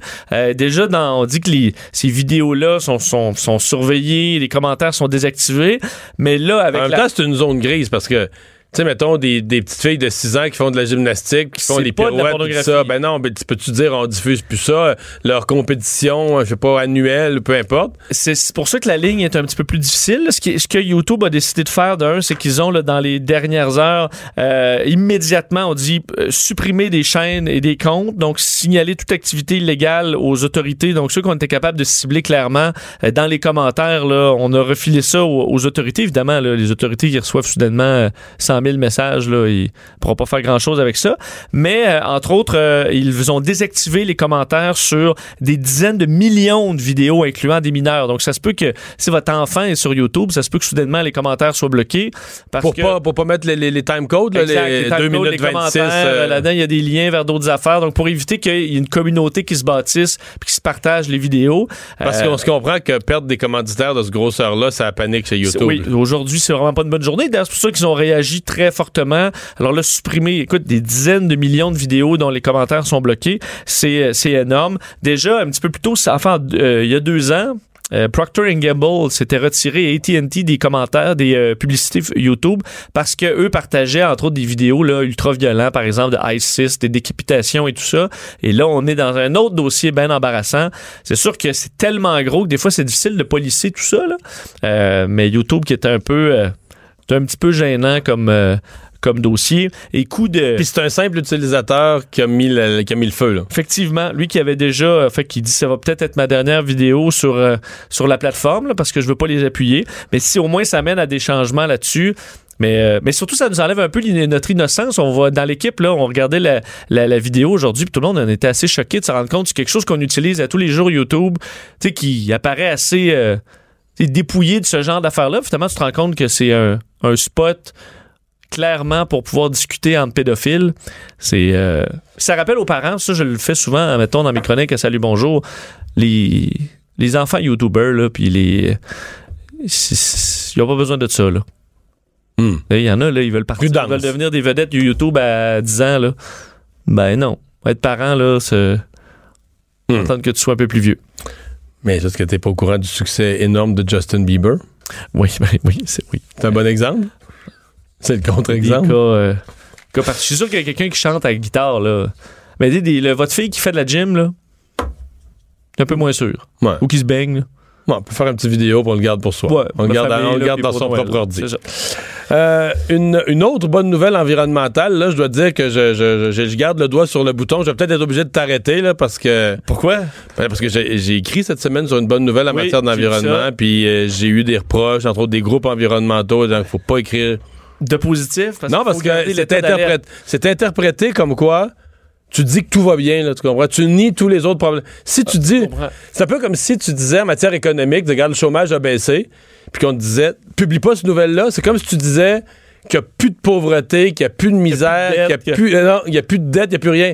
Tu dis non. Je dis juste le chômage a baissé de 2 Puis là, moi, j'ai fait cette nouvelle-là, j'ai écrit ça dans le journal sur la Terre qui est plus verte. J'ai pas dit qu'il n'y a plus de changement climatique.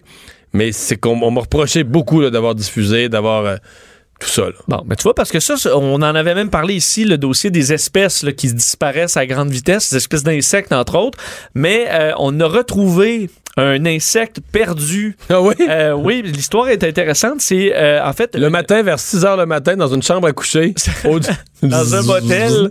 Euh, non, en janvier dernier, des scientifiques qui sont partis dans des forêts indonésiennes à la recherche de la mégachile Pluto ou la- l'abeille géante de Wallace. Wallace qui est un des qui, qui a fait la théorie de, de l'évolution en même temps que Darwin, mais il a été écrasé sous la popularité, disons, de la théorie de Darwin.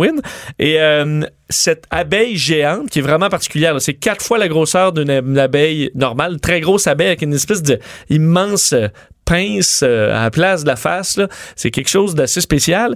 Euh, on ne l'avait pas aperçu en vie depuis 1981.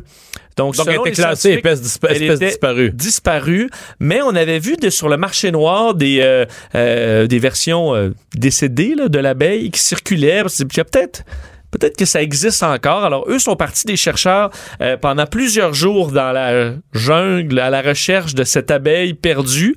Et on dit, là, c'est particulièrement chiant, là, parce que l'abeille, a juste le, je comprends, le derrière qui sort un peu dans de la mousse, euh, des, des trous de termites. Faut que tu fixes ça pendant plusieurs minutes à la fois, puis ils ont passé des, des heures et des heures à juste fixer rien en, en disant jamais on va retrouver la- la- l'abeille. et finalement, C'est sûr que c'est plus facile de trouver des girafes, là. oui, c'est pas, oui, effectivement, que des abeilles, même si elle est géante, là, Ouais. c'est juste 4 cm de long, là, donc géant, euh, tu sais.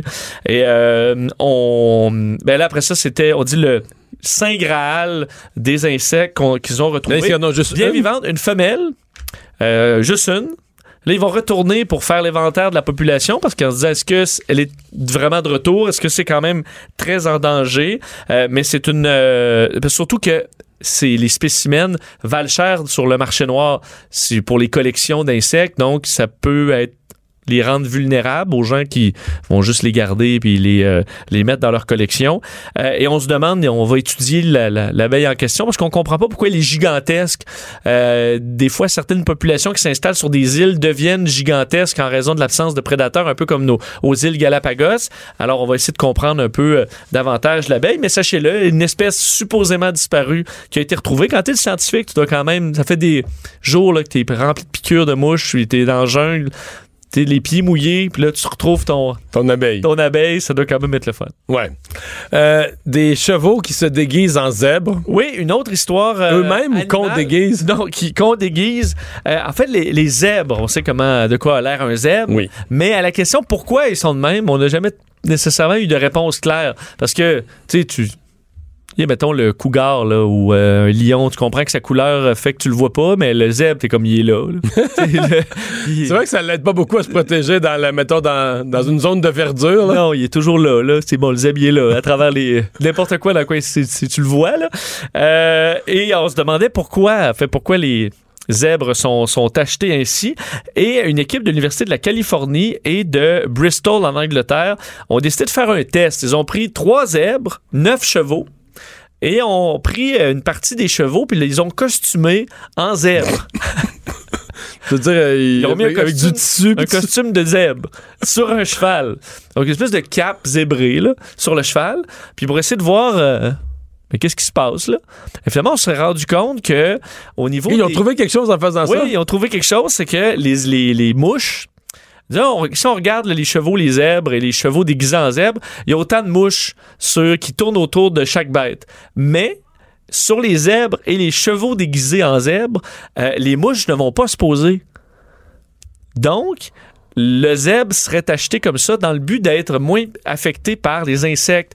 Parce que, selon ce qu'on comprend, les yeux des mouches ou des insectes sont déstabilisés. C'est pas des, des yeux qui ont des faces, qui ont des ont des propriétés intéressantes, mais qui voient pas nécessairement très clair. Alors, devant une image zébrée, il serait un peu euh, tout confus et il n'irait pas se poser sur les zèbres. Alors, les zèbres, Se pas piquer. permettrait de ne Oh. pas se faire piquer comme les chevaux là, qui sont toujours en train d'avoir des mouches partout d'en face.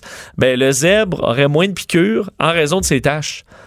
Fait que ça veut dire que quand on va à la pêche, là, on a juste à se mettre un habit de, de- de- de prisonnier. Ah, Très bonne idée. Je sais pas s'ils y ont pensé. Mais là, Tu t'habilles en zèbre. je me cherche un, pyja- un pyjama à pattes de zèbre pour ma prochaine partie. en, en, en Abitibi Hey, au mois de juin. tu t'en vas à Mont-Laurier, là, ouais. Quelle bonne idée. Ça peut peut-être que ça marche. Ouais. Alors, euh, C'est juste, que, c'est juste quand tu pêches bien tranquille, tu croises le gars dans une autre barque avec sa bière, toi, t'as un pyjama. Ouais, là, faut que tu expliques qu'il y a eu une étude là-dessus. T'as l'air juste d'un coucou, là. Mais ils veulent vérifier aussi, est-ce que c'est juste les, les, les insectes européens? Est-ce qu'en Afrique, ça fait la même chose? Confirmer leur, leur, euh, leur thèse, aussi comprendre qu'est-ce qui, qu'est-ce qui fait que les abeilles ou les insectes voient, voient flou, là, quand t'es zébré. Mais effectivement, il y a peut-être des propriétés euh, à faire. euh, les agents de la faune vont peut-être tout être zébrés dans, dans quelques années. Oui, ça, ça doit leur tenter. Oui. Euh, merci, parce que dans le bois, là, les agents de la faune, nous autres aussi, là, on parle des, des, des Ah, de la pêche à l'année longue. Moi, la partie, t'as la partie, euh, mettons, juin, euh, début juillet, là, infer- inf- Épouvantable. infernal. Après ça, là, t'as la, la pause, mais ce bout-là, là. Ouais. Mais il n'y a pas de pause dans le bois. Moi, j'ai travaillé un été en forêt, là, il n'y a pas vraiment. Des mouches à chevreuil, là, non, il n'y a pas de. Toujours quelque chose d'autre? Tu sais, j'avais. euh, j'avais une espèce de livre, c'était pour l'identification des plantes, qui était j'avais une espèce de livre, puis les pages, là, étaient toutes collées par des mouches. Puis quand je montrais ça à des gens, les gens disaient, mais t'es bien cave, tu t'amuses. Ils pensaient que je m'amusais avec À mon livre, à, à claquer les mouches, les, les, les coincer, les attraper, mais je dis non, j'ai. J'ai jamais fait ça, là. Je fais juste fermer Je fais mon juste livre, consulter mon livre, puis je le referme, mais c'est parce que. Il y a des mouches partout. C'est ça, c'est juste des mouches. c'est ça que ça s'imagine. T'avais-tu pas? un full face, là? Des fois, des fois je ne le mettais pas. Des fois je mettais un anorak, je mettais le capuchon, mais je veux dire, on mettait tellement de muscol, là. Tu sais, on mettait du muscol, là. Des fois, là, les, les outils, on travaillait avec des outils, là, la peinture des outils nous déteignait des mains tellement qu'on avait du muscol. Du là. deet, là, à grandeur. c'est Pas épouvantable. très santé, finalement. Ouais, ça c'est une autre question. Pensons-y. Le retour de Mario Dumont, l'analyste politique le plus connu au Québec. Cube Radio. Autrement dit. Alors Vincent, des développements autour de l'affaire SNC Lavalin à Ottawa. Il y a notamment le comité de la justice des communes qui a commencé ses, travaux d'investigation sur la question aujourd'hui. Oui, l'enquête se mettait en branle euh, ce matin avec la comparution de l'actuel ministre de la Justice, David Lametti. Mais je vais commencer par euh, euh, Justin Trudeau, qui est questionné par les médias à savoir est-ce qu'on va lui faire retirer son secret professionnel à Mme Wilson-Raybould. Ben, il a dit que ben, il y avait des conséquences à faire ça. Alors, visiblement, Justin Trudeau, pas chaud à l'idée de laisser euh, Wilson-Raybould parler. On peut l'écouter. Le secret professionnel est un, un, un élément clé de notre système de justice. Et il y a des euh, conséquences euh, sérieuses, potentielles, si euh, on, on, on, euh, on lève ce secret professionnel. Euh, C'est pour ça que et moi et euh, l'ancienne ministre sont en train de consulter avec des avocats pour avoir des recommandations sur comment on peut procéder. On comprend tout à fait que les gens veulent euh, des réponses dans cet enjeu-là. On a besoin euh, d'en savoir plus. Du patinage de fantaisie? Ouais, moi j'ai j'ai une coupe de connaissances d'avocats quand même de, de renom qui me disent qu'on exagère un petit peu. Tu sais, la fameuse relation avocat-client, là. Tu sais, dans le cas du procureur général, bon, son client, c'est pas le premier ministre, là, comme c'est c'est le gouvernement société. dans son ouais, tu sais, puis que dans ce cas-ci, là, il n'y aurait pas des gros de, de lever son secret. On ne demande pas de révéler tout ce qu'elle a entendu au Conseil des ministres pendant trois ans, là. De lever son secret sur ce sujet-là, c'est pas vrai. Ben, c'est pour ça que moi, les grosses conséquences, là, les, conséquences sérieuses, à part si ce qu'elle dit fait pas. L'affaire du affaire, gouvernement. Mais je veux dire, à part ça, elle va pas se mettre à. Tu sais, tu retires pas le secret pour tout, puis là, elle va tout dire ce qu'elle a eu dans sa, des, comme cause dans sa vie, là. Je comprends pas. euh, l'ai pas Ben. trouvé super convaincant sur la, sur la question. Euh, Peut-être. Mais, mais euh, un qui a été, semble-t-il, un peu plus convaincant, c'est qu'il y a le premier fonctionnaire du, euh, du Canada qui, après, parce que M. Lametti, dans le fond, son passage, il a donné une espèce de cours. C'est un prof de droit, il a donné un cours de droit, mais. Ben, je vais peut-être te faire entendre un petit extrait Ouais. quand même de M. euh, Lametti sur le, le dossier. C'était plutôt aujourd'hui. je ne serai pas en mesure aujourd'hui de spéculer sur les conversations auxquelles je n'ai pas participé. Je ne peux répondre à aucune question relative à une procédure en cours. Dans votre rôle actuel de procureur général, est-ce que vous avez jamais ressenti de la pression inappropriée reliée à ce dossier? Jamais. Merci. Bon. c'est parce qu'il a été là dix jours avant, Ben, le, début, c'est- avant le début de, avant le début de la crise, là. C'est ça. Et bon, on comprend que. Alors, effectivement, un peu. euh, Un peu technique comme dossier, comme, euh, comme, euh, comme parole, mais dans le cas de Michael Wernick, tu disais le bleu fonctionnaire fédéral, lui a été très clair par contre dans, ce, dans le dossier de SNC Lavalin. Euh, il a dit que le reportage du Globe and Mail qui est parti de tout ça et d'un contient des erreurs selon lui et ensuite en rajoute pas mal. Il dit n'est basé que sur des spéculations et frise la diffamation. Alors, ça va quand même assez loin, ce que, ce que M. Wernick dit. Euh, il ajoute qu'aucune pression inappropriée n'a été exercée sur euh, Mme Wilson-Raybould. Alors, lui, quand même, euh, accumule 37 ans de service dans la fonction Non, publique. mais c'est le premier soutien solide que reçoit M. Trudeau. Là. Oui. C'est Oui. une version d'un individu. Puis sans équivoque, là, il passe Ouais. pas. euh, il dit lui, c'est ça frise la diffamation selon lui. C'est des spéculations, puis c'est euh, un document, un, un reportage qui est erroné. Bon. M. Trudeau devait être content de l'entendre, lui. là. Je pense que. Mais ça se peut que, oui. toute cette histoire-là soit. Tu sais, ce que le Globe, ce que le Globe and Mail dit ce matin, c'est que ce que Mme Wilson Raybould aurait, aurait dit, c'est qu'au au Conseil des ministres, parce qu'elle est allée au Conseil des ministres. Alors, c'est bizarre, elle n'est plus ministre, mais elle est allée au Conseil des ministres, supposément, pour les rencontrer et s'expliquer. Elle aurait dit là, que ça. qu'une fois que la décision. Elle, ça que ce qui l'a choqué, c'est après la décision la- la- la- du directeur des poursuites pénales. là. Elle, elle considère que quand le directeur des poursuites pénales a dit non à SNC Lavalin, ça aurait dû être fini. La réponse est sortie au mois de septembre, pas Ouais. octobre. On- si la réponse est sortie, on dit non. Plus de discussion. Tu sais, ce matin, Emmanuel Latraverse me disait ben non, c'est pas si clair que ça. Je veux dire, une décision peut être prise, mais tu sais, c'est pas encore en discuter le lendemain pour être changée ou une. Mais en tout cas, elle, a donc à partir, elle considère que toutes les pressions qu'elle a subies après, c'était indu. Il y aurait quelque chose comme ça, là, tu sais. Mais ça, il y a de l'interprétation qui peut être faite d'une façon comme de l'autre. Voilà. Mais, tu sais, l'interprétation, est-ce que d'une interprétation ou d'une di- divergence d'interprétation, est-ce qu'on est vraiment dans un scandale d'ingérence dans la justice? Je je suis pas si certain. Puis on voit plus clairement que la justice, des fois, c'est pas blanc ou noir parce que là, le dossier, de, on demande à nos avocats ce qu'on a le droit de dire ou de pas dire, parce que là, ça fait deux, fait deux On semaines qu'on voit un petit peu de ça, À l'avocat, euh, y a-tu une réponse pour toi, là? Ah, peux-tu Madame pas dire? Raybould, elle a quand même un des avocats qui a été euh, juge de la Cour suprême. Non, mais on dirait qu'il y a du niaisage autour de ça. là, euh, Ouais. Euh, le ministre de l'Économie du Québec, M. Fitzgibbon, qui va rencontrer le patron de Bombardier. Ouais, euh, et euh, pas seulement lui, elle va rencontrer les patrons des grandes entreprises de l'industrie aérospatiale ce vendredi. Et TVA Nouvelle a appris que euh, le PDG de Bombardier, Alain Bellemare, allait être là. Pourquoi on note plus son nom? C'est que on se souvient qu'en novembre dernier, euh, Fitzgibbon avait déjà avait fait le, le même exercice, mais tout de suite après, euh, le- bon, c'est des coupures de postes euh, très importantes chez euh, chez euh, chez Bombardier. Le PDG lui avait décliné l'invitation, alors qu'on veut parler quand même de dossiers qui sont très importants, la pénurie de main d'œuvre, euh, ben, bon, garder euh, l'industrie en santé au Québec. On se connaît un chef de file dans ce milieu-là à l'international. Alors pourquoi le PDG de Bombardier avait mieux à faire que cette rencontre-là en novembre? Mais voilà que les choses ont changé parce qu'il sera présent demain. Est-ce qu'on parle donc quand même des gens d'importance seront là, les représentants de CAE, Lockheed Martin, Siemens, Bombardier, Pratt Whitney et euh, Bell Hélicoptère et les syndicats de, qui représentent les différentes entreprises, euh, les différents euh, employés des entreprises. Alors, euh, quand même, tout ce beau monde ont des certaines problématiques. On parlait donc de la pénurie de main-d'œuvre, euh, soutien financier à l'industrie, alors euh, conserver le leadership mondial, alors tout ça, euh, réunir les, euh, les grands acteurs pour aller de l'avant. En espérant que ça donne des résultats. Négociations entre les États-Unis et la Chine, euh, ça fait un bout de temps que ça dure. Oui, et ça ne s'est pas nécessairement bien passé dans les derniers mois. Est-ce que ça ira mieux cette fois-ci? Peut-être.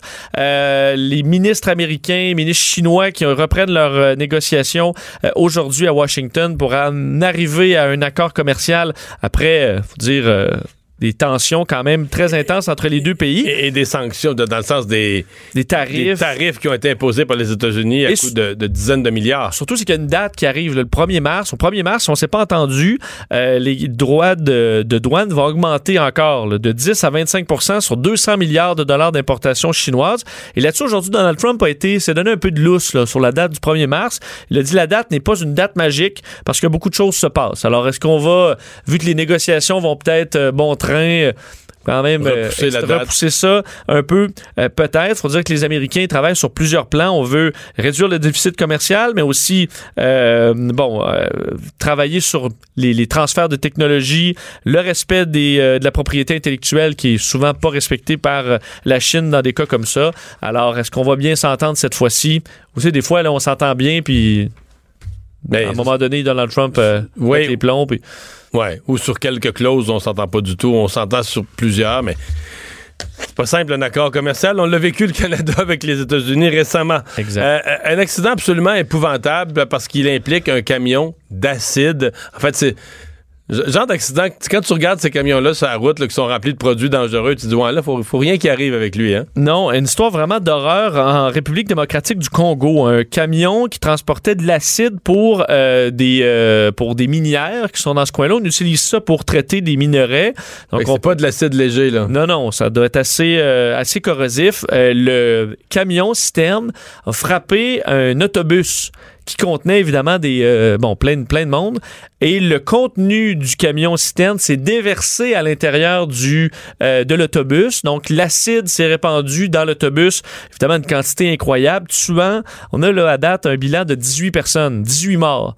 Euh, des gens carrément brûlés dans l'acide. Alors une histoire évidemment une scène d'horreur. Pour l'instant on dit que le camion est encore là, sur le côté. L'acide se répand dans des cours d'eau du coin. Alors un, un problème très très grave alors 18 morts certains parlaient déjà de 21 morts 12 blessés alors euh, t'imagines la scène dans l'autobus qui doit être Ça assez peut pas, horrible euh, ça peut pas bien être pire. Euh, problème environnemental aussi, parce que je présume que là, on va essayer. Est-ce qu'ici, là, j'imagine, tu aurais urgence environnement tout de suite? On, Ouais. pom- on pomperait ça immédiatement, on ramasserait les sols contaminés. on- Mais est-ce qu'au Congo, ils sont équipés pour ramasser là, aussi vite les. au Katanga c'est dans entre deux cités minières alors euh, Ouais, à voir. Hein? Ouais. Euh, les finances du euh, Parti québécois qui semblent pas faciles. Le sujet ce matin, moi je l'avais déjà traité à mon émission il y a quelques semaines. La presse qui en parle ce matin. Euh, Pascal Bérubé qui a essayé de, de minimiser un peu. euh, que là la défaite coûte coûte vraiment cher. Non seulement tu, tu perds de l'intérêt pour ton parti, mais tu perds beaucoup d'argent. faire trois affaires. C'est toujours les trois clés, là. D'abord, en ayant juste 10 députés, ils perdent de l'Assemblée nationale beaucoup, beaucoup, beaucoup de budget. Les budgets des députés, les budgets de recherche, des, des budgets de cabinet. Donc, des dizaines de mises à pied d'employés. Deuxièmement, comme les partis politiques maintenant font très peu de financement parce que la, la loi le permet plus, les dons sont limités à 100 dollars plutôt que 3000 comme avant, c'est des petits dons. Ben, euh, le plus gros des partis à 80, 85, 90 les, les partis se financent avec des fonds publics. Mais comment on calcule la part qui va à chaque parti des fonds publics? C'est en fonction des votes qu'ils reçoivent. Fait que si le PQ se ramasse avec 17% du vote par rapport aux 25 qu'il y avait avant, mais tu sais, c'est comme un tiers de leur subvention qui leur est coupée, leur subvention annuelle.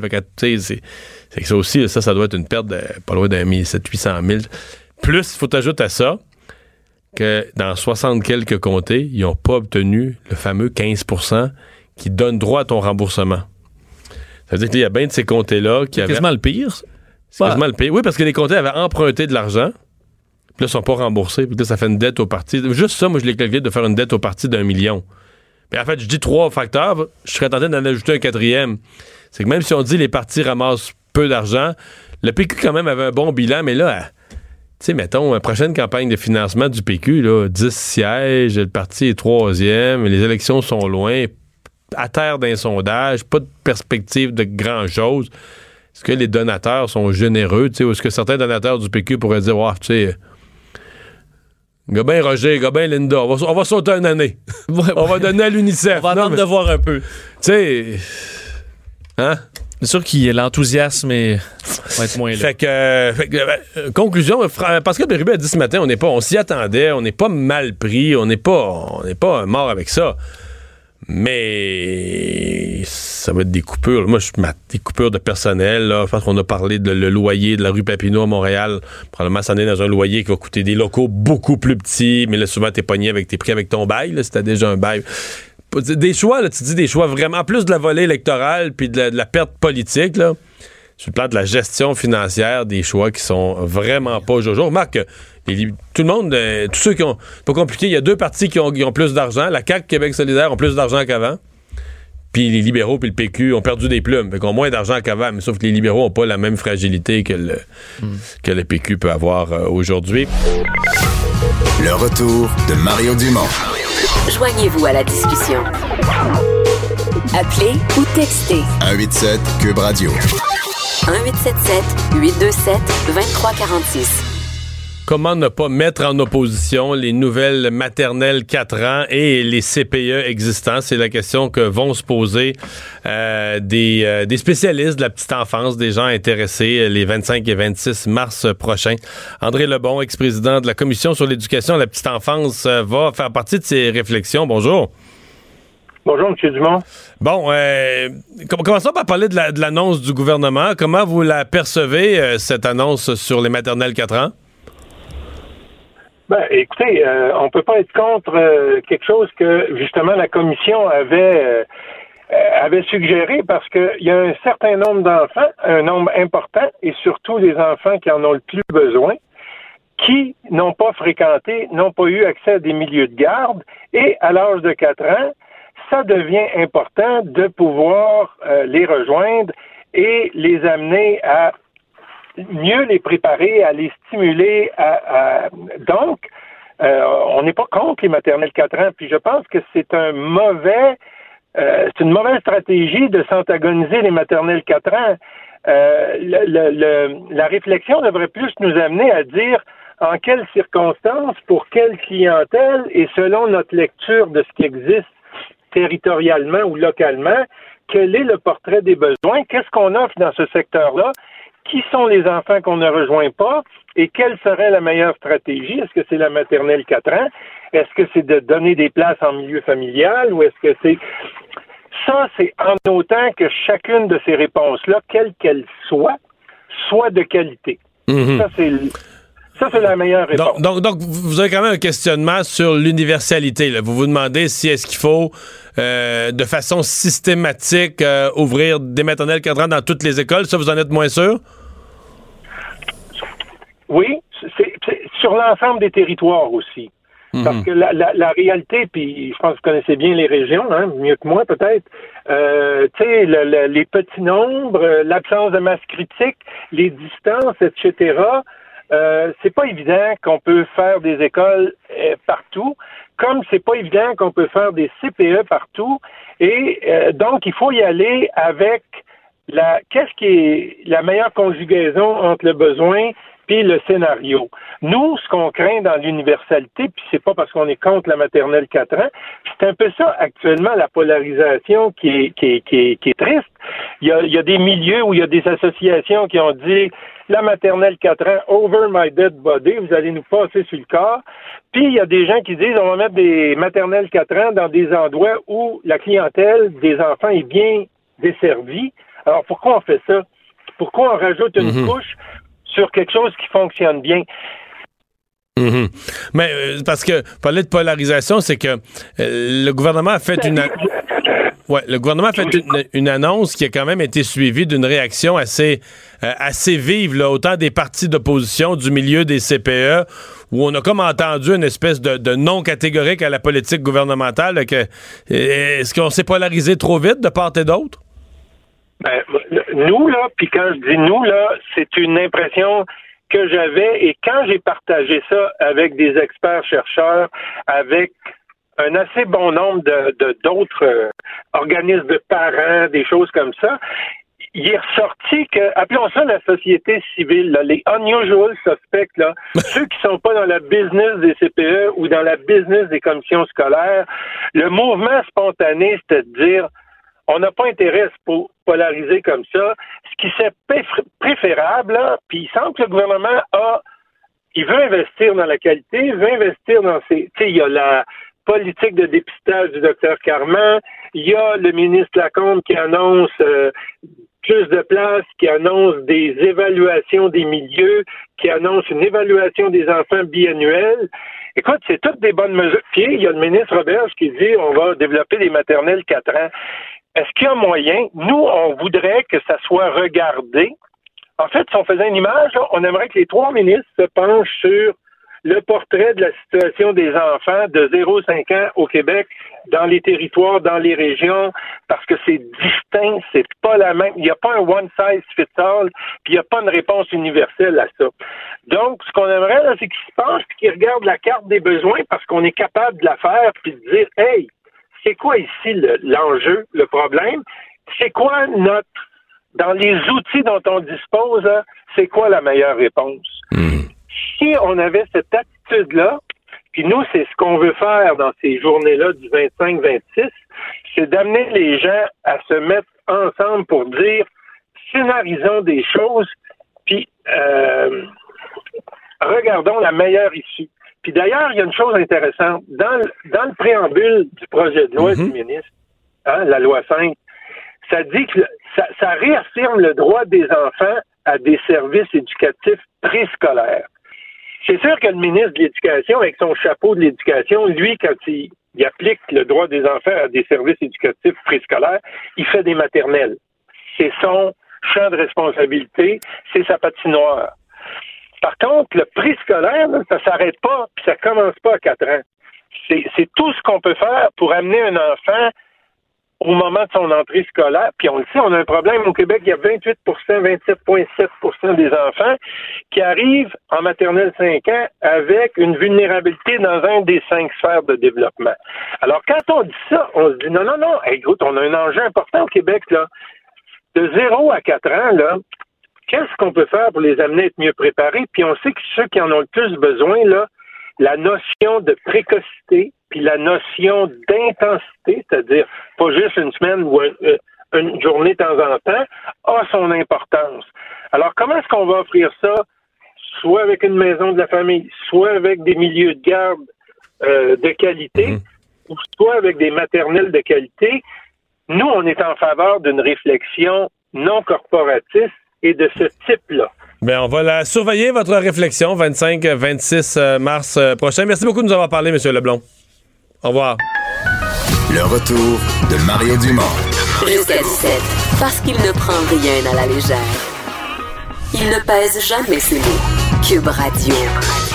Euh, le pape, on en a parlé plus tôt dans l'émission, Vincent, qui euh, se lance dans un sommet euh, quoi, à haut risque ou de haute voltige? Ben, qui est clairement nécessaire, là. Ouais. Euh, mais, oh, mais effectivement, si on, sort- on remonte un peu dans le temps, on n'aurait probablement pas cru ça possible. Le pape François qui euh, réclame des mesures concrètes et efficaces euh, dans le dossier de la des prêtres pédophiles. Donc, euh, présentement a lieu un sommet euh, jamais vu au Vatican sur la question. Donc, 190 participants du clergé euh, qui se font euh, ben, qui se font brasser quand même pas mal parce que tu as des témoignages, entre autres, de victimes, de prêtres pédophiles de partout à travers le monde. Donc, euh, autant d'Afrique, d'Europe, d'Amérique du Sud, d'Amérique du Nord, euh, donc d'un peu partout pour montrer que c'est pas juste un problème euh, chez nous, c'est pas juste un problème en Europe, c'est vraiment quelque chose de global qui a été trop souvent étouffé par, euh, par l'Église. Alors, on va proposer des points de réflexion pour, entre autres, avoir des mécanismes qui vont permettre d'éviter que ce genre de drame-là se reproduise. Ça se déroule jusqu'à dimanche. J'en parle tout de suite avec Lise Ravary. Bonjour, Lise. Bonjour Mario. Tu y crois? Oh, je sais plus quoi croire quand on Mais, arrive mais- à... mais à l'utilité, à la possibilité que, euh, que l'Église fasse quelque chose qui va euh, don- don- donner au moins un, espoir aux gens que ça se replace. Là. Ouais, mais faut se demander, est-ce que c'est trop peu, trop tard? Parce que ça fait quand même qu'on est rendu sur le troisième ou quatrième pape qui essaie de, de faire quelque chose avec les problèmes de, de, de- pédophilie. On en parlait moins il y a 20 ans, mais ça commençait à sortir. Euh, alors, tu sais, je me dis, bon, d'accord, OK, je veux bien. euh, C'est-à-dire que le nouveau pape, c'est comme si ben, le pape François, on a l'impression qu'il veut en faire plus, il est prêt à en faire plus, mais en même temps, le, programme, le problème est rendu euh, 20 fois plus gros. Là. Ouais, ben exactement. Puis euh, c'est qu'on ne voit pas non plus quand est-ce que on- les, les scandales. Bon, on peut faut aussi quand même, même si je le dis et je sais que tu seras d'accord avec moi, ce n'est pas parce qu'il y a des prêtres pédophiles euh, que, des prêtres homosexuels qui sont pédophiles. Bon, ça c'est très important de faire la distinction. Mais là, le nouveau livre qui vient de sortir euh, ou qui va sortir ces jours-ci sur euh, les activités homosexuelles au Vatican, ça va, même s'il n'y a pas de lien direct, c'est sûr que ça vient ajouter au fardeau euh, que le, le pape François euh, doit porter présentement face euh, à ses ouailles qui ne marchent pas toujours dans le droit chemin. C'est le moins, c'est le moins qu'on puisse dire. Écoute, qui aurait pensé des orgies au Vatican? Ouais. Mais Hein? tu vois, euh, le, le, le pape présentement réunit ces gens-là, euh, euh, mais en parallèle de ça, je veux dire, on a l'impression qu'on est dans une dans une saison. Regarde en France, il y a un film là-dessus. Euh, hier en Pologne, c'était parce qu'il y a aussi ça. là, on a parlé de pédophiles, mais hier en Pologne, on parle des sœurs. C'est la quasiment la, Oui, mère- ça la mère aussi. supérieure, la mère supérieure de tout le pays, celle qui a été la présidente de l'association de toutes les congrégations de sœurs, qui dit il n'y a pas juste les pédophiles, il y a des prêtres aussi, des prêtres qui ont fait des, des sœurs, euh, des, esclaves sexuels, ni plus ni moins. Il y en a eu pas mal chez nous en Pologne. On a vu des, religieuses d'autres pays aussi euh, tenir le même discours. Là, on est rendu avec des prêtres pédophiles, puis des prêtres euh, abuseurs de sœurs. Ouais, alors on est pas mal, tu sais, on joue, je sais pas faire un mauvais jeu de mots, mais sur, tous les terrains. Et j'ai- vraiment, vraiment de la misère à imaginer dans les 10, 15, 20, 50 prochaines années que, que l'Église catholique puisse retrouver son air d'aller comme avant, si jamais. Ça me semble euh, non seulement l'Église catholique, dont les éléments les plus réactionnaires sont encore euh, coincés là quelque part en, entre 1712 et 1815 peut-être. Euh, si, si- la, la pensée n'a pas vraiment évolué, même si on semble détecter quelques lueurs de, de modernité chez François. C'est une grosse machine à tourner.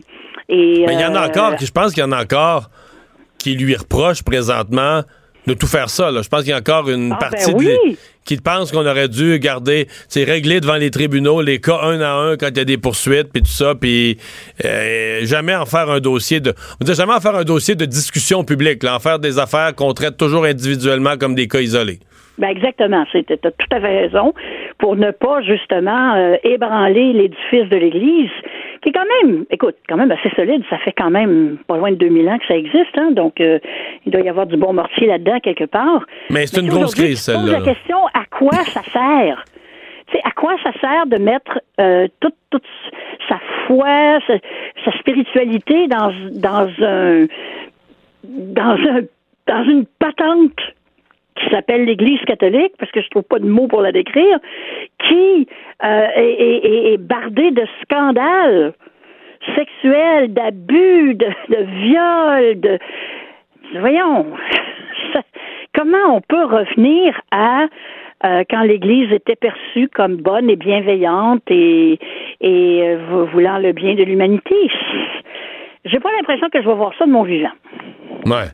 Mais en vieille, fait, là, mais non, mais en fait, euh, est-ce qu'on peut dire que le pape, de toute façon, avait pas le, avait pas le choix? là? Si on veut euh, ramener une certaine euh, confiance, si on veut ramener, je dirais, euh, une certaine lettre de noblesse. Là. Bon, les gens, c'est pas tout, tout le monde, les gens vont regarder le choix d'être religieux ou pas, ou de croire ou pas à une église ou à l'autre. là.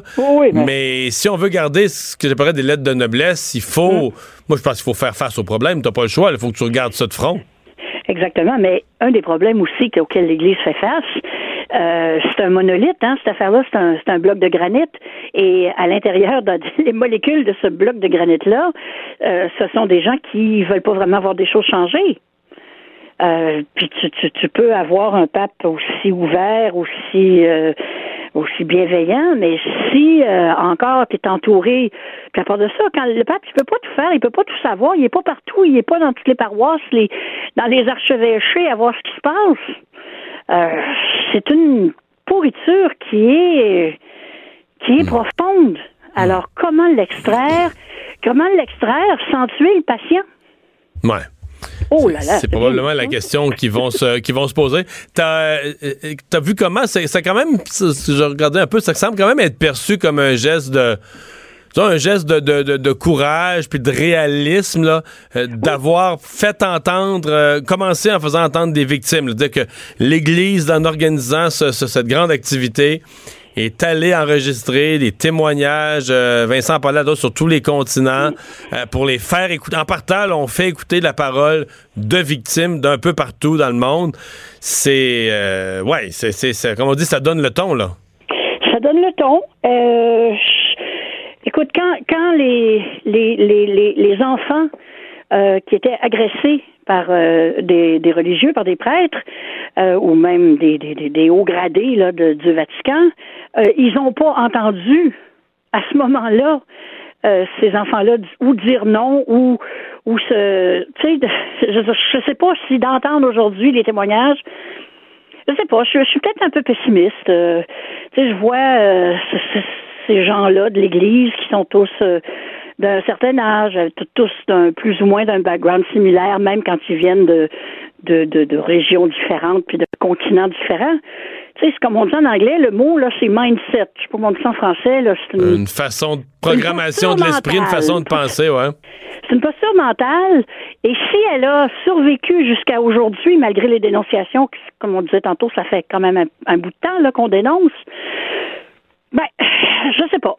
Je sais pas, mais je, je, je, lui lève mon chapeau à ce, à ce pape qui a l'air de marcher à contre-courant et euh, qui doit évidemment euh, veiller à la pérennité de son institution. Et ce qui monte dans le monde présentement, à part l'islam qui est en croissance, mais il y a aussi euh, les catholiques sont talonnés par les églises protestantes en Afrique, en Amérique du Sud, là où ils sont traditionnellement très forts, même en Asie, hmm. en Philippines et ainsi de suite. Et là, il commence à y avoir des scandales sexuels qui sortent aux États-Unis euh, dans des églises de de, de, de, de, pasteurs protestants très, très, très extrêmes, très ces gens de, de, de, de pasteurs qui, qui prédisent que le feu va tomber du ciel. Non, qui, qui prêchent une morale très, très, très stricte, mais que tu ah te rends compte ben qu'eux-mêmes, euh, ouais, c'est ça, eux-mêmes faisaient là, ça le contraire. à sortir de ce côté-là. Fait que peut-être que ça va enlever un peu de pression sur l'Église catholique. Je ne sais pas. Mais, mais disons que je suis bien contente de ne pas être le pape. Ben, on va surveiller euh, ce qui va se passer. Le dimanche, le pape est censé faire son discours de clôture, donc on va essayer, lui, d'en tirer euh, des éléments positifs. Merci, Laïs. Ben, je lui souhaite bonne chance, en tout cas. OK, on t'entend. Le retour de Mario Dumont. Pour nous rejoindre en studio. Studio à commercial cube.radio. Appelez ou textez. 187 cube radio. 1877 827 2346. Charles-Antoine Sinotte des partants à TVA Sport euh, qu'on rejoint tout de suite. Bonjour Charles-Antoine. Bonjour. Jour de match pour euh, le Canadien avec euh, une équipe qui a eu une saison en deux temps. Hein? Tout à fait. Les Flyers étaient dans la cave complètement. Puis il y, a quelques équipes comme ça dans la Ligue nationale qui ont su se, reconstruire en accéléré. On vous a parlé des Blues de Saint-Louis dans l'Ouest. L'équivalent probablement est en visite ce soir dans l'Est, c'est euh, les Flyers de Philadelphie.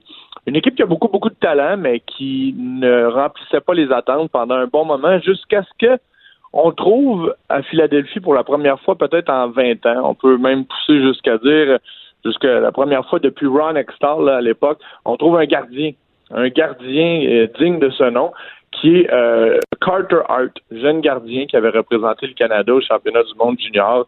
Il s'est amené, il devenait, je crois, cette année, il y a environ un mois et demi, il devenait le sixième gardien utilisé. Pensez à ça. Là. Et finalement, il a relancé l'organisation qui a connu énormément de succès.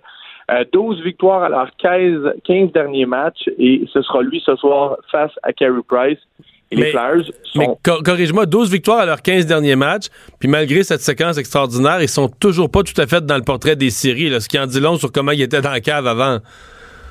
Le, point excellent, c'est à 6 points la huitième et dernière place. Le Canadien est, septième. Mais regardez ce que il y a deux semaines, on se parlait des Bruins comme une équipe qui euh, courait après le Canadien.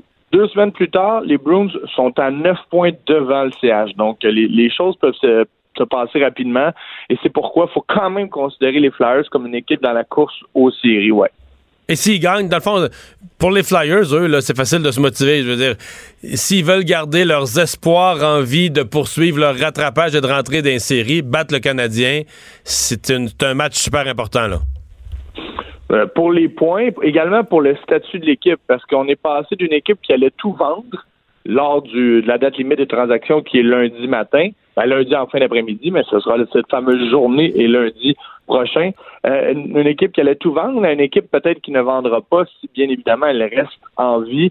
Il y a des gros, gros noms, les Wayne Simmons qui sont dans des rumeurs de transactions, Voracek euh, également. Et il y a lui qui ne devrait pas changer d'adresse, mais qui est peut-être l'élément le plus constant de cette organisation-là, Claude Giroux, le franco-ontarien, qui est le premier pointeur d'équipe.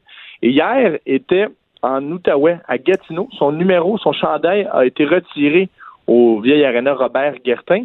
Et son partenaire à l'époque avec euh, les Olympiques, c'était Paul Byron. Donc, Paul Byron et Claude Giroux ont fait le voyage dans un jet privé hier de Montréal à Gatineau. Pas, pas sûr que c'était nécessaire de prendre un jet privé, là, mais ton collègue Vincent est habitué à ces distances en avion. Euh, oui. et euh, ils seront sur la glace ce soir, un contre l'autre, euh, pour ce duel. C'est comique quand même. Euh, le, le- bon, pour le Canadien, là, on, on arrête-tu de poser la question? Est-ce que c'est Carey Price pour les, les 23 matchs qui restent dans la saison? Ah, moi, je lui dirais euh, 20. Il en reste 22 précisément. Moi, je serais 22, prêt ok. voir. Ouais, je, je serais prêt à le voir 18, 19 départs. Mais ça reste un des gardiens les, les, les plus utilisés du circuit. Là. Il y a quand même le quatrième plus haut nombre de départs. Fait parfois, les, statistiques sont peut-être un peu trompeuses, trom- mais tr- trompeurs, en fait. Mais euh, oui, oui, moi, je crois que Carey Price doit être là plus souvent qu'autrement. Un, parce qu'il est en bonne forme. Euh, deux, parce qu'il est la, locomotive de l'équipe. En ce moment, là, vous pouvez regarder à gauche ou à droite, le meilleur joueur de l'équipe est celui qui s'était censé être en début de saison, Carey Price. Il est à son meilleur, peut-être son meilleur en carrière. Mais en même temps, en même temps, c'est pas totalement logique dans le sens que, je veux dire, là, je, je comprends que c'est logique dans le sens que le Canadien est dans une position serrée pour rentrer en série. Il n'y a pas de deuxième gardien. Mais mettons qu'on avait un petit peu plus de marge de manœuvre, qu'on voulait préparer les séries. Je veux dire, reposer Carey Price dans les 22 derniers matchs de la saison, ça pourrait avoir de l'allure, là, non? Parce que là, on va le fatiguer dans le fond. Mais parce que là, on est pris, là, on est coincé, il faut faire les séries, il n'y a pas de deuxième gardien. Mais il va rentrer en série, il va être loin d'être euh, il va être loin d'être reposé. En même temps, j'aime mieux y aller comme ça au risque de perdre après une ronde ou deux, ce qui est possible de toute façon, et qu'il récupère pendant l'entre-saison, que de compromettre l'avenir en voulant à tout prix faire des transactions dans le court terme. Utilisons ce qu'on a au maximum et Carey Price est pour moi capable de le faire. L'autre élément, là, puis tu sais, je suis le premier à, passer d'un extrême à l'autre lorsqu'on analyse les performances de, l'équipe. C'est un peu euh, l'ADN de- de- des Montréalais et Montréalaises là-dessus. Mais tu sais, Anthony Ami, là, souvenez-vous, il y a une séquence, euh, ça fait environ trois matchs. là. Il vient de connaître trois départs plus difficiles, mais il avait enchaîné trois victoires. C'était euh, au mois de janvier avec une performance de 47 arrêts, 52 arrêts, 38 arrêts, trois victoires à ses trois départs. Il avait été très, très bon. Là, là, là, il est sur une mauvaise stretch. Ça veut pas dire qu'il faut penser qu'il est fini, qu'il est épouvantable. Ça reste un gardien d'expérience. Si on a décidé d'avoir un remplaçant d'expérience, faut quand même lui donner une autre chance de revenir à ce qu'il était il y a pas si longtemps que ça quand même. Charles-Antoine, Georges Saint-Pierre a confirmé euh, son, son départ, euh, sa, sa retraite. Euh, Est-ce que ça te fait quelque chose qu'on n'entendra plus? George Saint-Pierre sur l'octogone à jamais? Surtout crier comme ça. C'est une bonne imitation, hein? J'ai pas la voix aussi virile, m'excuse. non, non, ça va. Mais tu sais, ce- matin, ben, en l'entendant revenir sur les différents moments de sa carrière, en voyant les différentes séquences, c'est clair que qu'on aime ou qu'on n'aime pas les arts martiaux mixtes, il mobilisait quand même le Québec autour de son sport. Un sport barbare, mais qui l'a rendu tellement plus technique. C'était un professionnel, tu sais, qui avait amené euh, des éléments du jiu-jitsu, de l'haltérophilie, de la gymnastique, de la boxe. Puis en plus, c'était Euh, le gentil, lui. C'était pas un bum euh, comme on en voit quand même certains dans, dans l'UFC. Donc, c'est quand même facile de prendre pour, pour Georges Saint-Pierre. Il y en avait qui devaient vendre leur combat pour que ce soit payant. Georges Saint-Pierre avait simplement à se battre pour vendre ses combats. C'était vraiment un spectacle en soi parce qu'il était rigoureux. Et à la base, pourquoi il ne faisait pas de fameux trash talk? C'est qu'il n'était pas assez confiant en son anglais. Tu sais, je vais avoir l'air fou. Quand même, je voudrais essayer de, de- de- d'en planter un autre dans, dans un anglais approximatif, aussi bien laisser mes, mes gestes parler, mais ça, ça reste aussi un professionnel, un gentleman qui ce matin là, a pris plus d'une heure à répondre à tous les genres de questions. Et pour moi, la, la- phrase clé, euh, l'explication la plus probante sur le lien qu'il avait avec cette discipline qui est dangereuse, je n'aimais pas ça du tout, me battre. Georges Saint-Pierre n'aimait pas le combat en soi. Il aimait la préparation, il aimait l'adrénaline, il aimait euh, devenir le meilleur dans ce qu'il pouvait devenir. Mais il- dit, je n'ai jamais eu une journée de combat où j'étais bien.